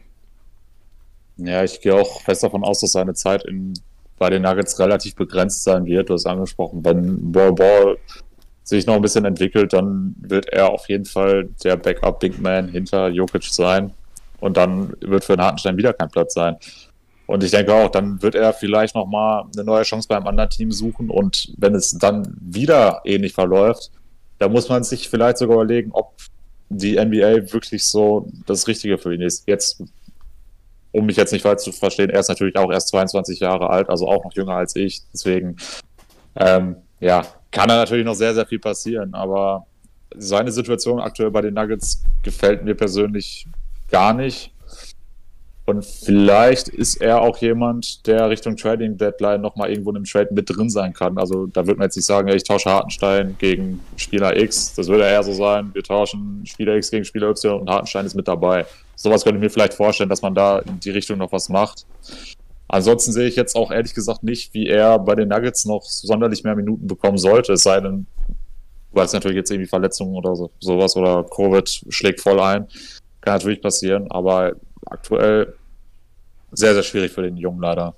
Ja, leider, leider. Also wir sehen einfach, ja, den Fit zwischen den Nuggets und Hartenstein nicht so optimal. Aber ja, ich denke, jetzt haben wir eigentlich genug Trübsal geblasen. Wollen wir uns an die letzten beiden Jungs wenden? Sehr gerne. Ja, und zwar gehen wir rüber zu den Washington Wizards und da muss man jetzt leider auch sagen, ähm, ich habe ja schon gesagt, wir wollen nicht mehr unbedingt Trübsal blasen, aber ob jetzt unbedingt bei den Wizards die Stimmung für einen Mo Wagner und einen Isaac Bonga besser ist, wage ich zu bezweifeln. Ähm, die Wizards, ja allgemein das Team, ähm, bei dem Covid mal so richtig zugeschlagen hat, also die haben ja jetzt schon seit einigen Tagen, ich glaube sogar schon fast seit einer Woche jetzt keine Spiele bekommen haben weil ja, die Wizards waren so ziemlich das Team, bei denen Covid als erstes richtig ausgebrochen ist, die deswegen auch viele Spiele jetzt verlegt bekommen haben. Ich glaube, die haben jetzt zum aktuellen Zeitpunkt auch erst elf Spiele oder so gemacht, während die anderen halt 15, 16, 17 haben. Deshalb ist das halt so eine Frage, okay, äh, wie sieht es da auch dann in den kommenden Wochen aus? Äh, wie kriegen die das dann hin, wenn sie wieder spielen dürfen, die Spieler und so nachzuholen? Aber egal, gehen wir zu unseren Boys rüber, gehen wir zu Mo und Isaac. Und ja, bei den beiden, ja, es ein bisschen ähnlich aus wie beim guten Isaiah. Es läuft noch nicht so super. Wenn man sich mal die Stats anguckt, sieht man bei einem Mo im Schnitt 6 Punkte, 4 Rebounds, 0,8 Assists, was in Ordnung ist. Ähm, seine durchschnittliche Zeit, ich muss, muss gerade mal gucken, wie viele Minuten er überhaupt auch spielt. 13,6. 13,6 ist auf jeden Fall solide, ist in Ordnung. Ähm, bei ihnen ist jetzt natürlich die Konstellation, durch den Kreuzbandriss von Thomas Bryant hat man sich natürlich gedacht, okay, so bitter das natürlich für einen Thomas Bryant ist, ist für ihn vielleicht die Chance, mehr Minuten sammeln zu können, neben einen Robin Lopez dann äh, ähm, auf der 5, bezieh beziehungsweise halt in der Rotation mit ihm. Dazu muss man jetzt allerdings sagen, ähm, haben sich die Wizards mit Alex Len noch einen Spieler jetzt kurzfristig geholt, der von den Raptors gewaved wurde, aber ja, von den Wizards wahrscheinlich mit Kusshand aufgenommen wurde nach dieser Verletzung von Bryant. Deshalb ist da die Konkurrenzsituation für einen Mo wieder gestiegen bei den Wizards und deswegen ja, sind beziehungsweise ist die Aussicht auf Spielminuten für ihn jetzt wahrscheinlich noch ein bisschen schlechter als zuvor. Deshalb, ja, bittere News eigentlich für Mo, oder? Wie siehst du das? Ja, so, ich habe auch eigentlich anfangs noch gedacht, dass er von der Verletzung von Thomas Bryant profitieren könnte. Äh, ja, das denke ich jetzt allerdings dann doch nicht mehr. War ja auch dann so, dass man eher auf Robin Lopez gesetzt hat und jetzt natürlich Alex Len verpflichtet hat. Äh, allgemein, Wagner, du hast die, die Stats angesprochen.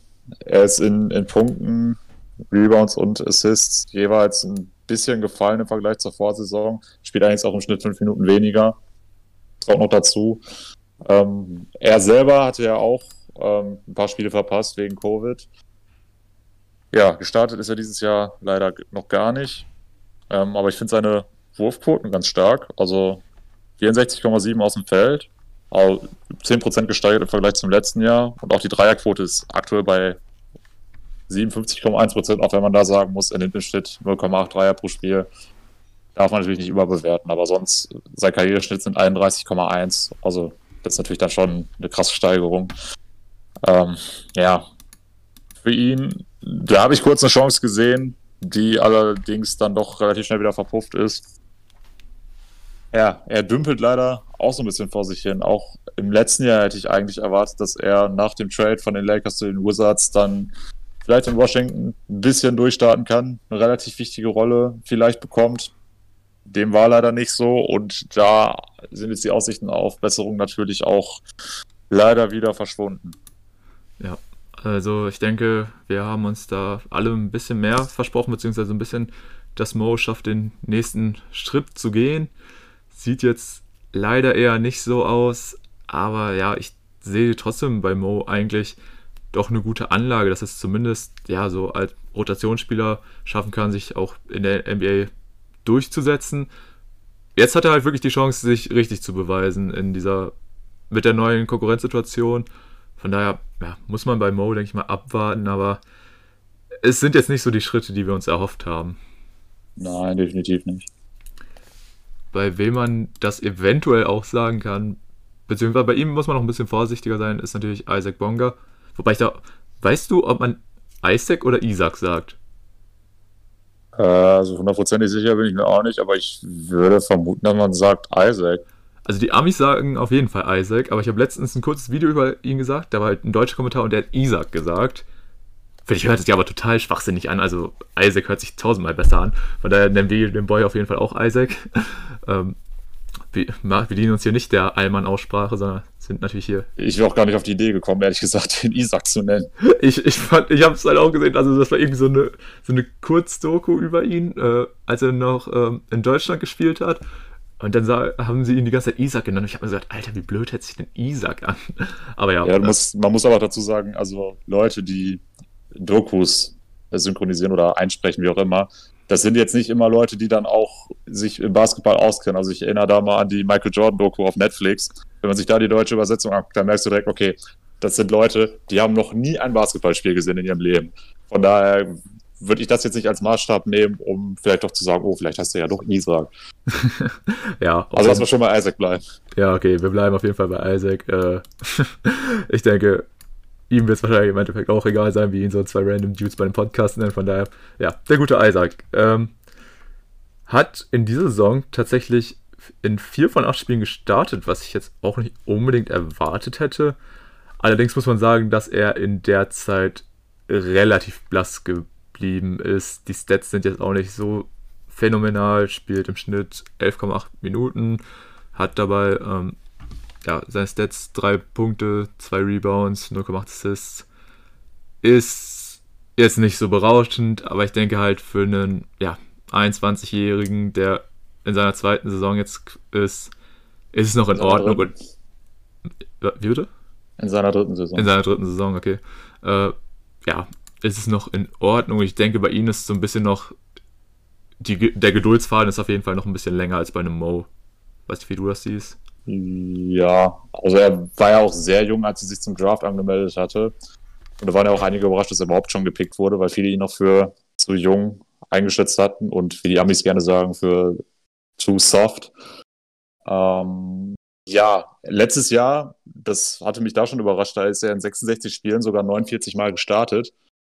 Also war eigentlich schon mehr oder weniger gesetzt. Aber wenn ich jetzt überlege, die Hälfte seiner Spiele ist er gestartet, kommt er aber im Schnitt nur auf 11,8 Minuten. Das ist natürlich zu wenig für jemanden, der starten soll. Und ich äh, muss zugeben, ich habe die Wizards jetzt nicht so krass verfolgt, aber ich hatte eigentlich den Eindruck, dass er gerade in den ersten Saisonspielen meistens gestartet ist und dann mehr oder weniger komplett aus der Situation rausgefallen ist. Weiß nicht, hast du das auch so wahrgenommen? Ja, habe ich auch so wahrgenommen, beziehungsweise glaube ich auch, ja, bei den Wizards eh glaube ich, dass die ein bisschen noch da herum experimentieren. Aber ja, auf jeden Fall zum Saisonanfang stand er auf jeden Fall häufiger mal in der Starting Five.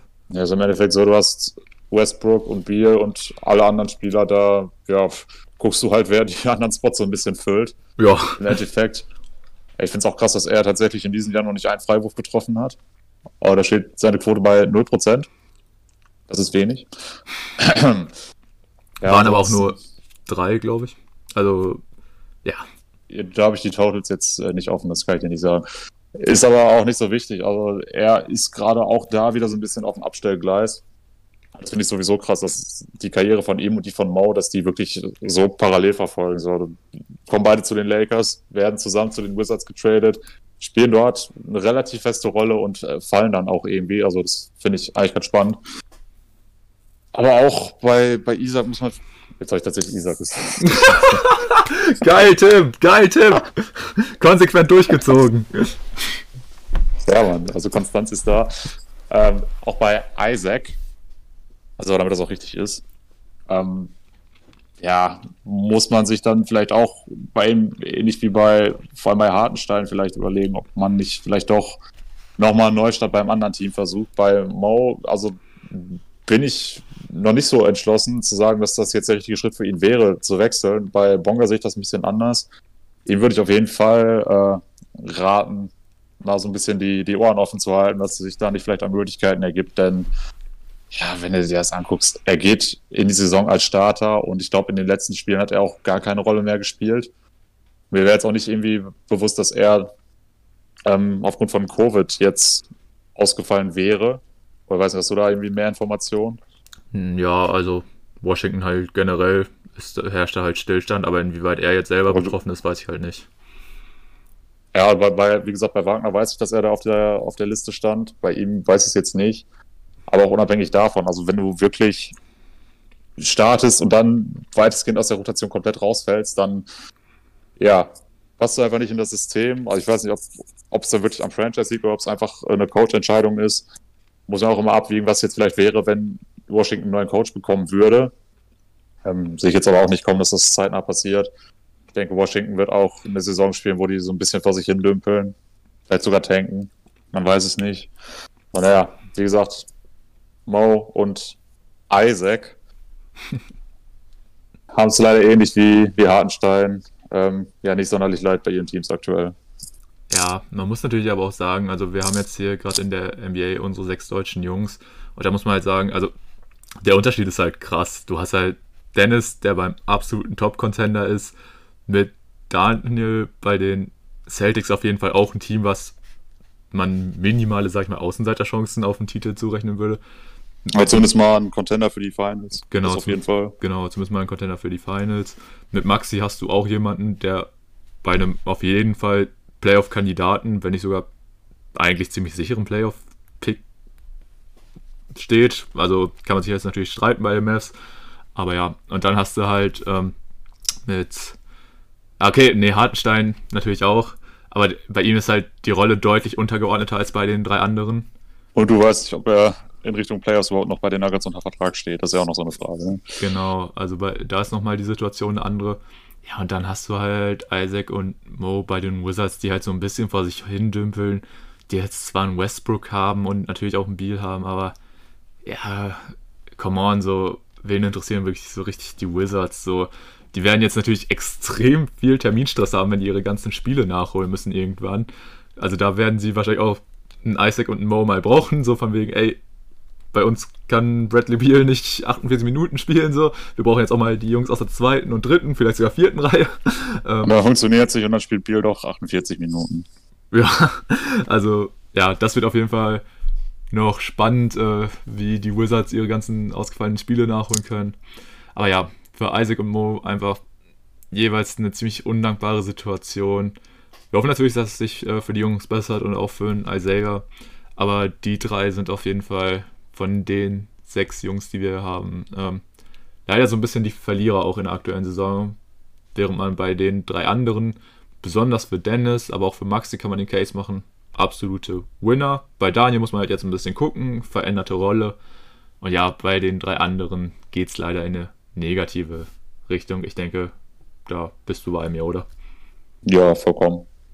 Okay. Ja, damit haben wir jetzt auch unseren Allman Watch abgeschlossen. Äh, wir wissen noch nicht so ganz, wie wir so diese Kategorie nennen sollen, aber wir wollen das Allman Watch finde ich aber sehr gut. Allman Watch, guter Name. äh, passt natürlich auch perfekt zu jemandem wie Dennis, also absoluter Muster-Allman. Nein, Spaß. Für Isaac trifft das auch zu. äh, nee, aber. Oder für jemanden, der mit Vornamen Isaiah heißt. Ey, Wart's mal ab, ey. In ein, zwei Jahren haben wir unseren Boy Franz Wagner. Der, ist da wirklich, der hat da wirklich den perfekten Allmann-Namen. Oh shit. Ich freue mich auch richtig drauf, was dann die Amis so aus ihm machen. Also die werden den ja auch den absoluten Oberallmann darstellen. Aber egal, wir driften schon wieder ein bisschen ab. Ne, auf jeden Fall unsere Allmann Watch. Wir, das wird eine Kategorie sein, die werden wir auf jeden Fall nochmal häufiger in den Podcast bringen. Wie gesagt, dass wir da alle paar Wochen mal ein bisschen drauf gucken, was machen denn unsere deutschen Jungs überhaupt so in der NBA, was stellen die an, wie schlagen die sich. Und ja, danach würde ich sagen, ähm, schließen wir das Thema jetzt auch ab. Wir sind schon ziemlich lange im Pod drin, also schon seit 70 Minuten. Aber ich denke, das hält uns nicht auf, äh, denn das letzte Thema, was wir ansprechen wollen, ist auch ein wichtiges. Wir wollen über Kobe Bryant reden, der jetzt natürlich besonders zu dieser Zeit, ähm, ja, nochmal häufiger auch in den Medien vorkommt, dessen Name nochmal häufiger fällt. Ähm, nur für euer Verständnis, wir nehmen das Ganze hier jetzt am 24.01. auf. Und da muss man natürlich sagen, ähm, besonders im Januar sind jetzt auch in diesem Bereich zwei ja, wichtige Ereignisse in Kobys Leben. Da hat man natürlich, wenn man an die positiven denkt, hat man am 22.01.2006 dieses unfassbare 81-Punkte-Spiel von ihm gegen die Toronto Raptors, wo man jetzt natürlich auch viele Videos in den letzten Tagen gesehen hat, wo nochmal, ja, die Spiele von, das Spiel entweder komplett gezeigt wurde oder halt jeden Bucket, den er gemacht hat. Also wirklich eine unfassbare Monsterleistung. Und dann natürlich, was immer noch ein bisschen surreal wirkt, ähm, am 26.01.2020 ist Kobe Bryant im Alter von 41 Jahren gestorben, was, wenn man es nochmal ausspricht, wirkt es komplett surreal. Und wenn ich das halt schon als jemand sage, der Kobe Bryant zwar irgendwo verfolgt hat, aber ich denke, das, also ihr wisst, ich bin noch nicht so lange in der NBA-Bubble dabei. Ich bin, witzigerweise, wo wir gerade bei Bubble waren, äh, erst so wirklich durch die Bubble auf die NBA aufmerksam geworden und bin seitdem, ja, Fan. Und jetzt ist natürlich die Frage, Tim, du als jemand, der die NBA wirklich seit Jahren schon verfolgst, der auch einen Kobe noch ähm, ja, live spielen gesehen hat, beziehungsweise, was heißt live, also nicht im, im Stadion, aber halt, der ihn während seiner aktiven Zeit gesehen hat. Wie ist für dich jetzt aktuell, ja, dieser Zeitraum?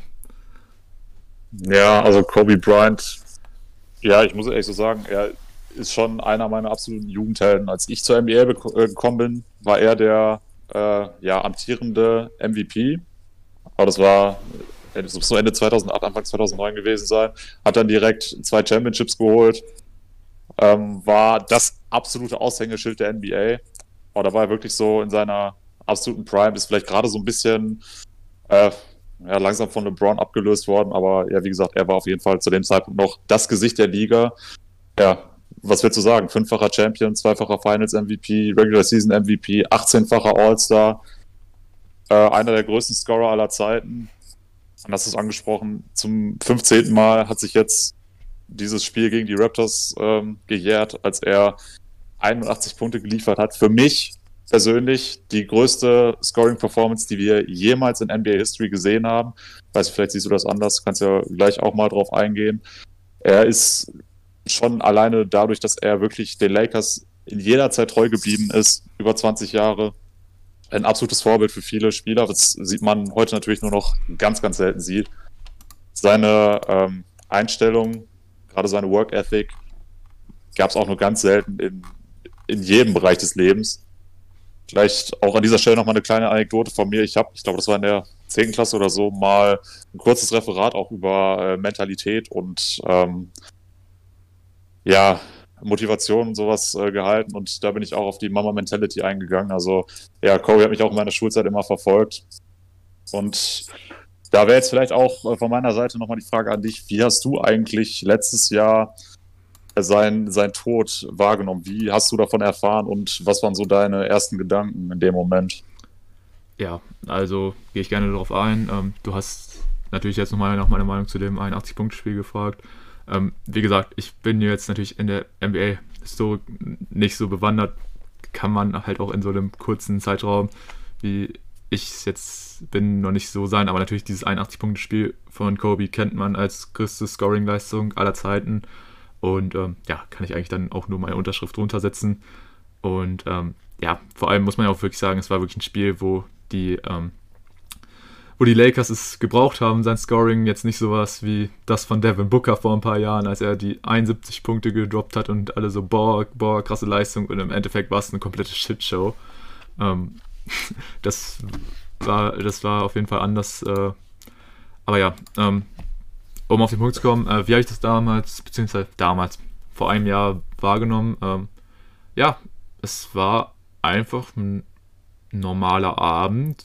Ich war, ich glaube, ich habe irgendwas gezockt, habe da mal auf mein Handy geguckt, war auf Twitter und auf einmal hat irgendjemand, den ich folge, so geschrieben, wie Kobe Bryant ist tot, Fragezeichen. Ich denke mir so, okay, so what? So Kobe Bryant? Kobe Bryant soll tot sein? Und dann natürlich, was macht man dann so, wenn man das liest? Man scrollt natürlich komplett durch Social Media. Natürlich dann bin ich erstmal auf Twitter geblieben, wo man dann so die, ähm, ja, natürlich so halt erstmal auf viel Unglauben gestoßen ist und dann so, okay, äh, es gab wohl einen Helikopterabsturz, okay, äh, ja, krass, krass, krass. Und dann hat sich das alles in den nächsten Minuten, Stunden so ein bisschen, ja, bestätigt, so, okay, Kobe Bryant war wohl an Bord und ist dabei wohl gestorben. Dann kam natürlich noch die News, dass seine ja, zweitälteste Tochter Gigi auch an Bord war und Gigi auch gestorben ist und dabei noch ja, ähm, weitere Eltern bzw. Mädchen aus Gigis Basketballteam, die wohl zu einem Turnier fliegen wollten. Und ja, ähm, wie war meine Reaktion? Ähm, ich muss tatsächlich sagen, als jemand, der, wie gesagt, damals vor einem Jahr noch kein riesiger NBA-Fan oder so war, trotzdem hat mich das ganz schön mitgenommen. Ich, eine, eine meiner ersten Reaktionen war natürlich, äh, was heißt natürlich, äh, ich habe mich erstmal an dich gewendet, weil ich wusste auch, also ich habe mir so gedacht, okay, äh, so ein Tim weiß da bestimmt irgendwie mehr Bescheid. War eigentlich auch ein weirder Gedanke, weil warum solltest du unbedingt viel mehr wissen als ich dann zu dem Zeitpunkt? Aber ja, ähm, du warst ja genauso ungläubig und selbst, wie gesagt, jemand wie ich, der an und für sich, also zumindest von Kobys aktiver Zeit, obwohl ich gar nicht mal so viel von ihnen hätte verfolgen, äh, nicht verfolgt habe, aber ich hätte es verfolgen können. Und da war dann wirklich so diese Nachricht, okay, Kobe Bryant ist tot. Und da habe ich mir so, äh, Alter, krass. Und dann ist mir auch nochmal so vor Augen gekommen, ein Kobe Bryant, den kennt man auch als Casual. Und das ist für einen Sportler, vor allem in so einer Sportart wie Basketball in Deutschland, die halt wirklich, muss man leider sagen, eher so eine Randsportart ist, eigentlich total crazy, weil so als deutscher Typ, der sich nicht irgendwie mit der NBA beschäftigt, gibt es nur sehr wenig Spieler, die man trotzdem kennt. Und da zählt Kobe, beziehungsweise zählt die Kobe auf jeden Fall dazu. Ich mache jetzt mal einfach den Take. Für mich sind das so fünf Namen, die da im Raum stehen. Das ist natürlich erstmal Dirk Nowitzki als Deutscher, aber danach, ich würde jetzt auch einfach mal in den Raum werfen, als Deutscher kennst du vielleicht nicht unbedingt Dennis Schröder, wenn du nichts mit Basketball am Hut hast. Da, da gibt es halt andere Größen, sag ich mal, die den Sport noch mehr geprägt haben. Und dazu zählt natürlich Michael Jordan, den ich dann so auf zwei ranken würde. Und danach kommen natürlich Kobe und LeBron in meinen Augen. Danach vielleicht noch ein Check, weil der halt auch nach seiner Basketballkarriere noch ein bisschen, sag ich mal, im Mainstream geblieben ist. Aber ja, ähm, halt besonders Kobe und LeBron kennt man natürlich durch ihre kranken Leistungen. LeBron war halt, fand ich für mich immer, den habe ich über die Jahre noch so ein bisschen mehr mitbekommen, weil er auch ein bisschen mehr dieser polarisierende Star war. Kobe war ja wirklich so jemand, ja, der war ja mehr so, ja, schon beliebter, sag ich mal, auch in den Medien, dass äh, da die Kritik auf ihn, natürlich gab es die auch, aber so ein, so ein LeBron, auf den wurde, sag ich mal, immer ein bisschen heftiger eingeschlagen und so. Aber ja, äh, wie gesagt, einfach komplett surrealer Moment und dann hat man sich natürlich da reingelesen und dann so, okay, Kobe hat erst 2016 aufgehört, der hat jetzt erst seit drei Jahren genießt er quasi seinen Ruhestand und äh, du hast angesprochen, davor gab es für ihn eigentlich gefühlt nur Training, Training, Training, ich will der Beste sein, ich will ich will hier jeden schlagen, auch wenn mein Team mal scheiße ist und so. Und jetzt so seit drei Jahren hat er dann wirklich die Möglichkeit, sich auch seiner Familie zu widmen. Hat er ja mit seiner Frau Vanessa und den vier Töchtern auch, sag ich mal, bestimmt genug zu tun gehabt. Und dann, ja, war es einfach ein komplett surrealer Moment, als es dann wirklich so eingesetzt hat, okay, das ist jetzt wirklich for real. Und dann natürlich äh, gab es ja die Situation, dass ich glaube, LeBron hat ihn zwei Tage vorher in der All-Time-Scoring-Liste überholt. Ja, das, das Spiel habe ich sogar noch live gesehen. Ja, also komplett verrückter Moment und ich glaube, das ist auch auf den Social Media Accounts von Kobe sein letzter, quasi eigen abgesetzter Tweet, wo er so über LeBron schreibt: Alter, krass, Junge, jetzt schaffst du es auch noch den nächsten zu überholen und let's go. Also komplett surreal einfach und natürlich dann auch die Trauerfeier von Kobe, äh, die die Lakers für Kobe abgehalten haben, die habe ich mir natürlich auch gegeben und es war einfach der Wahnsinn, wie da halt wirklich dann halt auch so diese Größen, die man eben auch als Casual kennt, wie ein Shaq, wie ein Michael Jordan, da einfach standen und die waren alle sprachlos. Keiner wusste wirklich so ganz, ja, wie man darauf klarkommen soll. Und ja, wenn man sich jetzt einfach mal so vorstellt, okay, dieser Todestag jährt sich in zwei Tagen, es ist immer noch eigentlich total unbegreifbar. Und ja, jetzt habe ich schon einen viel zu langen Monolog eigentlich gehalten. Jetzt will ich nochmal das Wort an dich abgeben, weil ja, ich denke mal, für dich war es wahrscheinlich noch ein bisschen krasser, oder? Ja, ich hatte das auch ehrlich gesagt gar nicht mehr so auf dem Schirm, dass du dich an, an mich gewandt hattest an dem Abend. Ja. Muss ich jetzt mal ehrlich gestehen. Also bei, bei mir war es so, äh, das, an dem 26. Januar habe ich auch Namenstag, deswegen werde ich dieses Datum auch nie vergessen. Ähm, ich weiß noch, es war ein Sonntagabend. Auf The Zone wurde noch das Spiel von den Nuggets gegen. Ich weiß nicht mehr, wer der Gegner war. Halt, ich weiß nicht noch, die Nuggets haben an den Abend gespielt und ich wollte um dieses Spiel gucken, war schon auch so ein bisschen gehypt, ne? So perfekte Zeit für Europäer. Haben noch ein bisschen äh, 2K gezockt. Kann mich auch noch ganz gut dran erinnern. Und äh, da hat mir ein Kumpel einen Screenshot von Bild.de geschickt, wo eben stand, Kobe Bryant gestorben. An dieser Stelle Grüße gehen raus an Chris. Ähm, und als ich diesen Screenshot gesehen habe, habe ich erstmal gedacht, hey, das kann doch nicht sein. Vor allem, wenn die Quelle Bild.de ist, dann, dann traue ich der einfach nicht. Das ist jetzt meine persönliche Einstellung. Und ich habe dann auch den Artikel durchgelesen, den Bild dort verfasst hatte. Und die haben als ihre Quelle TMZ angegeben.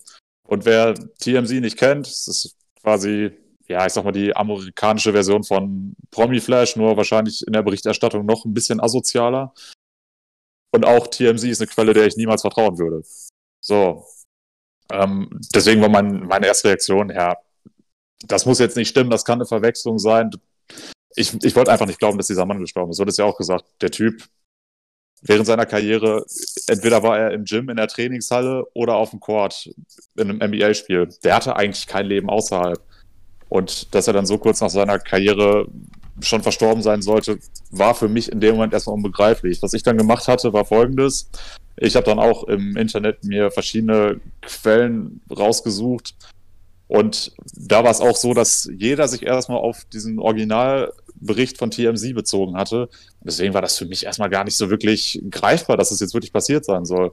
Und dann ist ja auch was passiert, ähm, wo ich sagen muss, da hast du wirklich gemerkt, dass, dass Kobe Bryant auch wirklich ein großer Name in Deutschland war. Selbst NTV hatte zu dem Zeitpunkt ihre, seine Berichterstattung unterbrochen, um mit einer Breaking News eben von diesem Unfall zu berichten. Und als man dann auch wirklich Live-Bilder aus den USA gesehen hatte von der Unfallstelle und dann, wo es dann auch so Berichte aufkam, aha, das war dieser Hubschrauber, die und die Leute saßen wohl da drin. Und als dann so immer mehr Informationen äh, rüberkam, was Kobe an diesem Tag geplant hatte, wurde mir dann irgendwann tatsächlich klar, okay, der Mann ist jetzt tatsächlich verstorben. Er hat gleichzeitig noch seine Tochter verloren, ähm, die auch, gut, sie war erst 13, was das Ganze natürlich noch schlimmer macht, aber die auch auf einem guten Weg war, selber ihren Weg in die WNBA zu finden, die eine ähnliche Einstellung hatte wie Kobe, die vielleicht tatsächlich den Frauenbasketball hätte revolutionieren können. Und dann, dann merkst du einfach, dass einfach diese beiden mit gemeinsam mit den anderen Insassen, dass die einfach bei einem Hubschrauberabsturz sterben. Das hat mich damals wirklich ziemlich mitgenommen. Ich bin auch, als ich dann wirklich realisiert habe, das ist jetzt passiert, ich bin tatsächlich in Tränen ausgebrochen. Einfach, ne, dein, dein Jugendheld geht, geht einfach von der Welt, ohne dass er tatsächlich so sein, sein Leben wirklich genießen konnte. Auch viel zu früh und dann unter diesen Umständen. Und ja, deswegen ist das auch so ein Abend, den werde ich viele Jahre definitiv nicht vergessen. Ja, safe, safe. Also ich muss auch gerade echt sagen, äh, jetzt, wenn man gerade so drüber redet, wird man auch schon wieder emotional. Ähm, ja. Ja, es ist crazy. Also es ist einfach vor allem jetzt so. Ich, ich muss mir gerade wirklich nochmal so vor Augen führen, so damals war ich noch gar nicht so in der NBA drin, ne? Aber trotzdem hat mich das so fassungslos einfach gemacht, weil ich mir so gedacht habe, das geht doch nicht. Der Mann ist 41 Jahre alt, so. Das, das, unfassbar. So. Und vor allem natürlich die, das mit Gigi und den Mannschaftskolleginnen und so, das ist nochmal so viel trauriger. Also, da fehlen mir heute halt, wie gesagt, noch die Worte für. Und es ist einfach so eine unfassbar traurige Geschichte. Und vor allem, jetzt wo du das gerade nochmal angesprochen hast, äh, von wegen, was Kobe Bryant auch für ein Name in Deutschland war, ich weiß auch noch, wie ich dann mit meiner Mama den Abend gesprochen hat und dann hat sie das gesagt, von wegen, ja, Kobe Bryant ist gestorben, dass sie das auch irgendwie mitbekommen hat. Und selbst halt meine Mom kannte Kobe Bryant. Also natürlich so vom, nicht unbedingt so von dem, was er gemacht hat oder so, aber halt so Gesicht und Namen und so, das kannte sie halt. Das ist halt eigentlich total crazy, so. Also das, das zeigt ja wirklich nur, was er wirklich für eine unfassbare Person war, was er dem Basketball alles gegeben hat. Und ja, ey, es ist wirklich, wenn man jetzt darauf zurückblickt, äh, dieser Tag ist fast ein Jahr her. In der Zeit hat sich halt viel verändert. So, ich hätte vor einem Jahr zum Beispiel auch nicht gedacht, dass ich auf einmal hier mit dir einen Basketball-Podcast mache. Das habe ich auch nicht gedacht.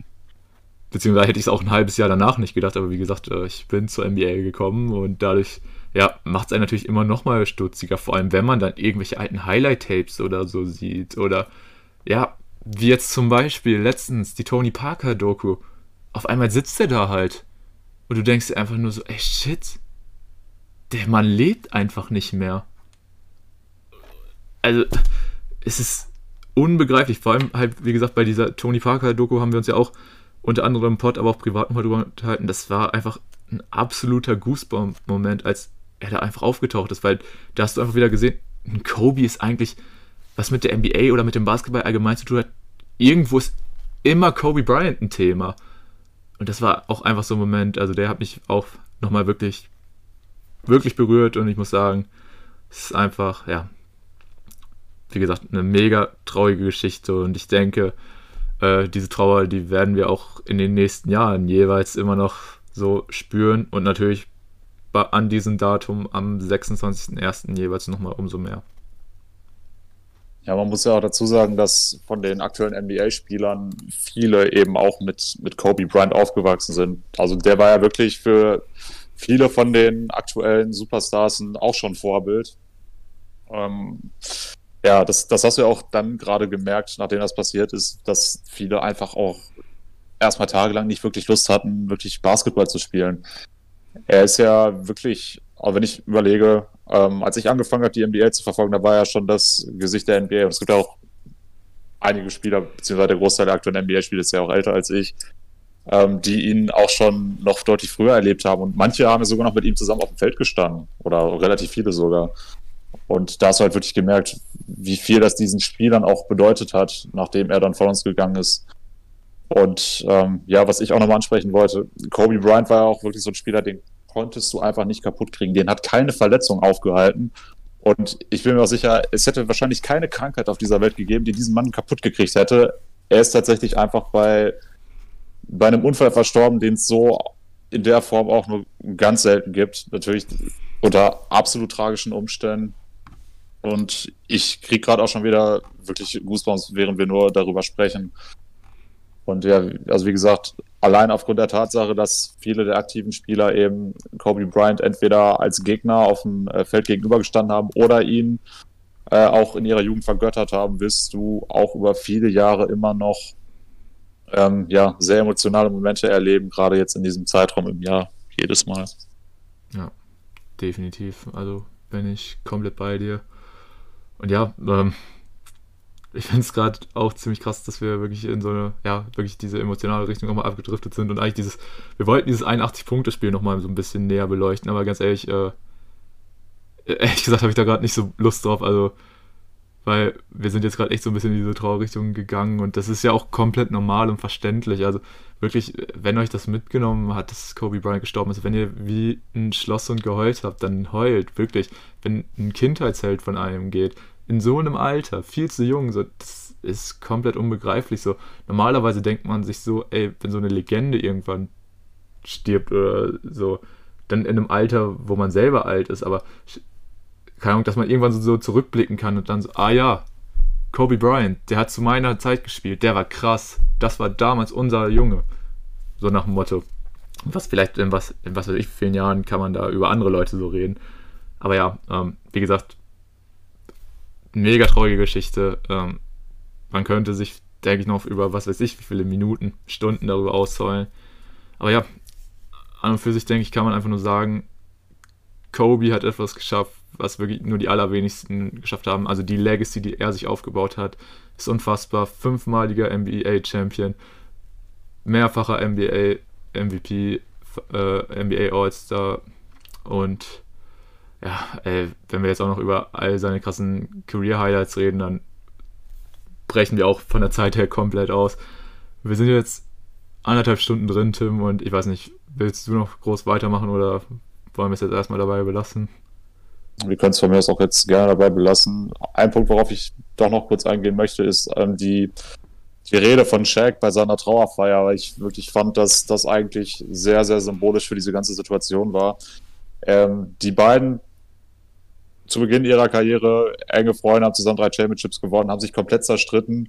Und was siehst du dann, als Jack auf der Trauerfeier gesprochen hat? Du siehst einen Mann, der ja eine absolute Monstererscheinung ist. Du denkst, er kann gar nichts aus der Ruhe bringen. Und er steht da auch komplett in Tränen. Und er hat ja auch noch dieses äh, Zitat gebracht, wo er meinte, ja, äh, Kobe hat dann irgendwann angefangen, mich damit aufzuziehen, dass er jetzt fünf Ringe hat und Jack nur vier und solche Anekdoten. Und ich also wer es noch nie gesehen hat, guckt euch auf jeden Fall mal die, am besten die komplette Trauer feiern, aber eben speziell die Rede von Shaq. Auch äh, sehr, sehr emotionaler Moment und ja, wie ich finde, fasst das Ganze einfach nochmal sehr gut zusammen.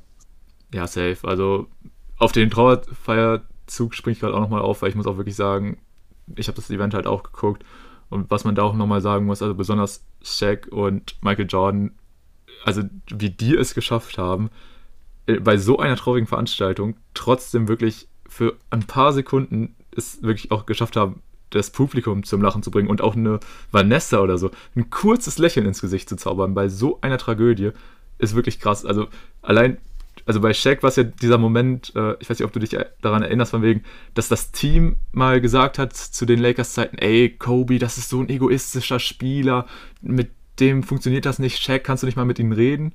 Und er dann zu Kobe gegangen ist und gesagt hat, Kobe, there is no I in Team.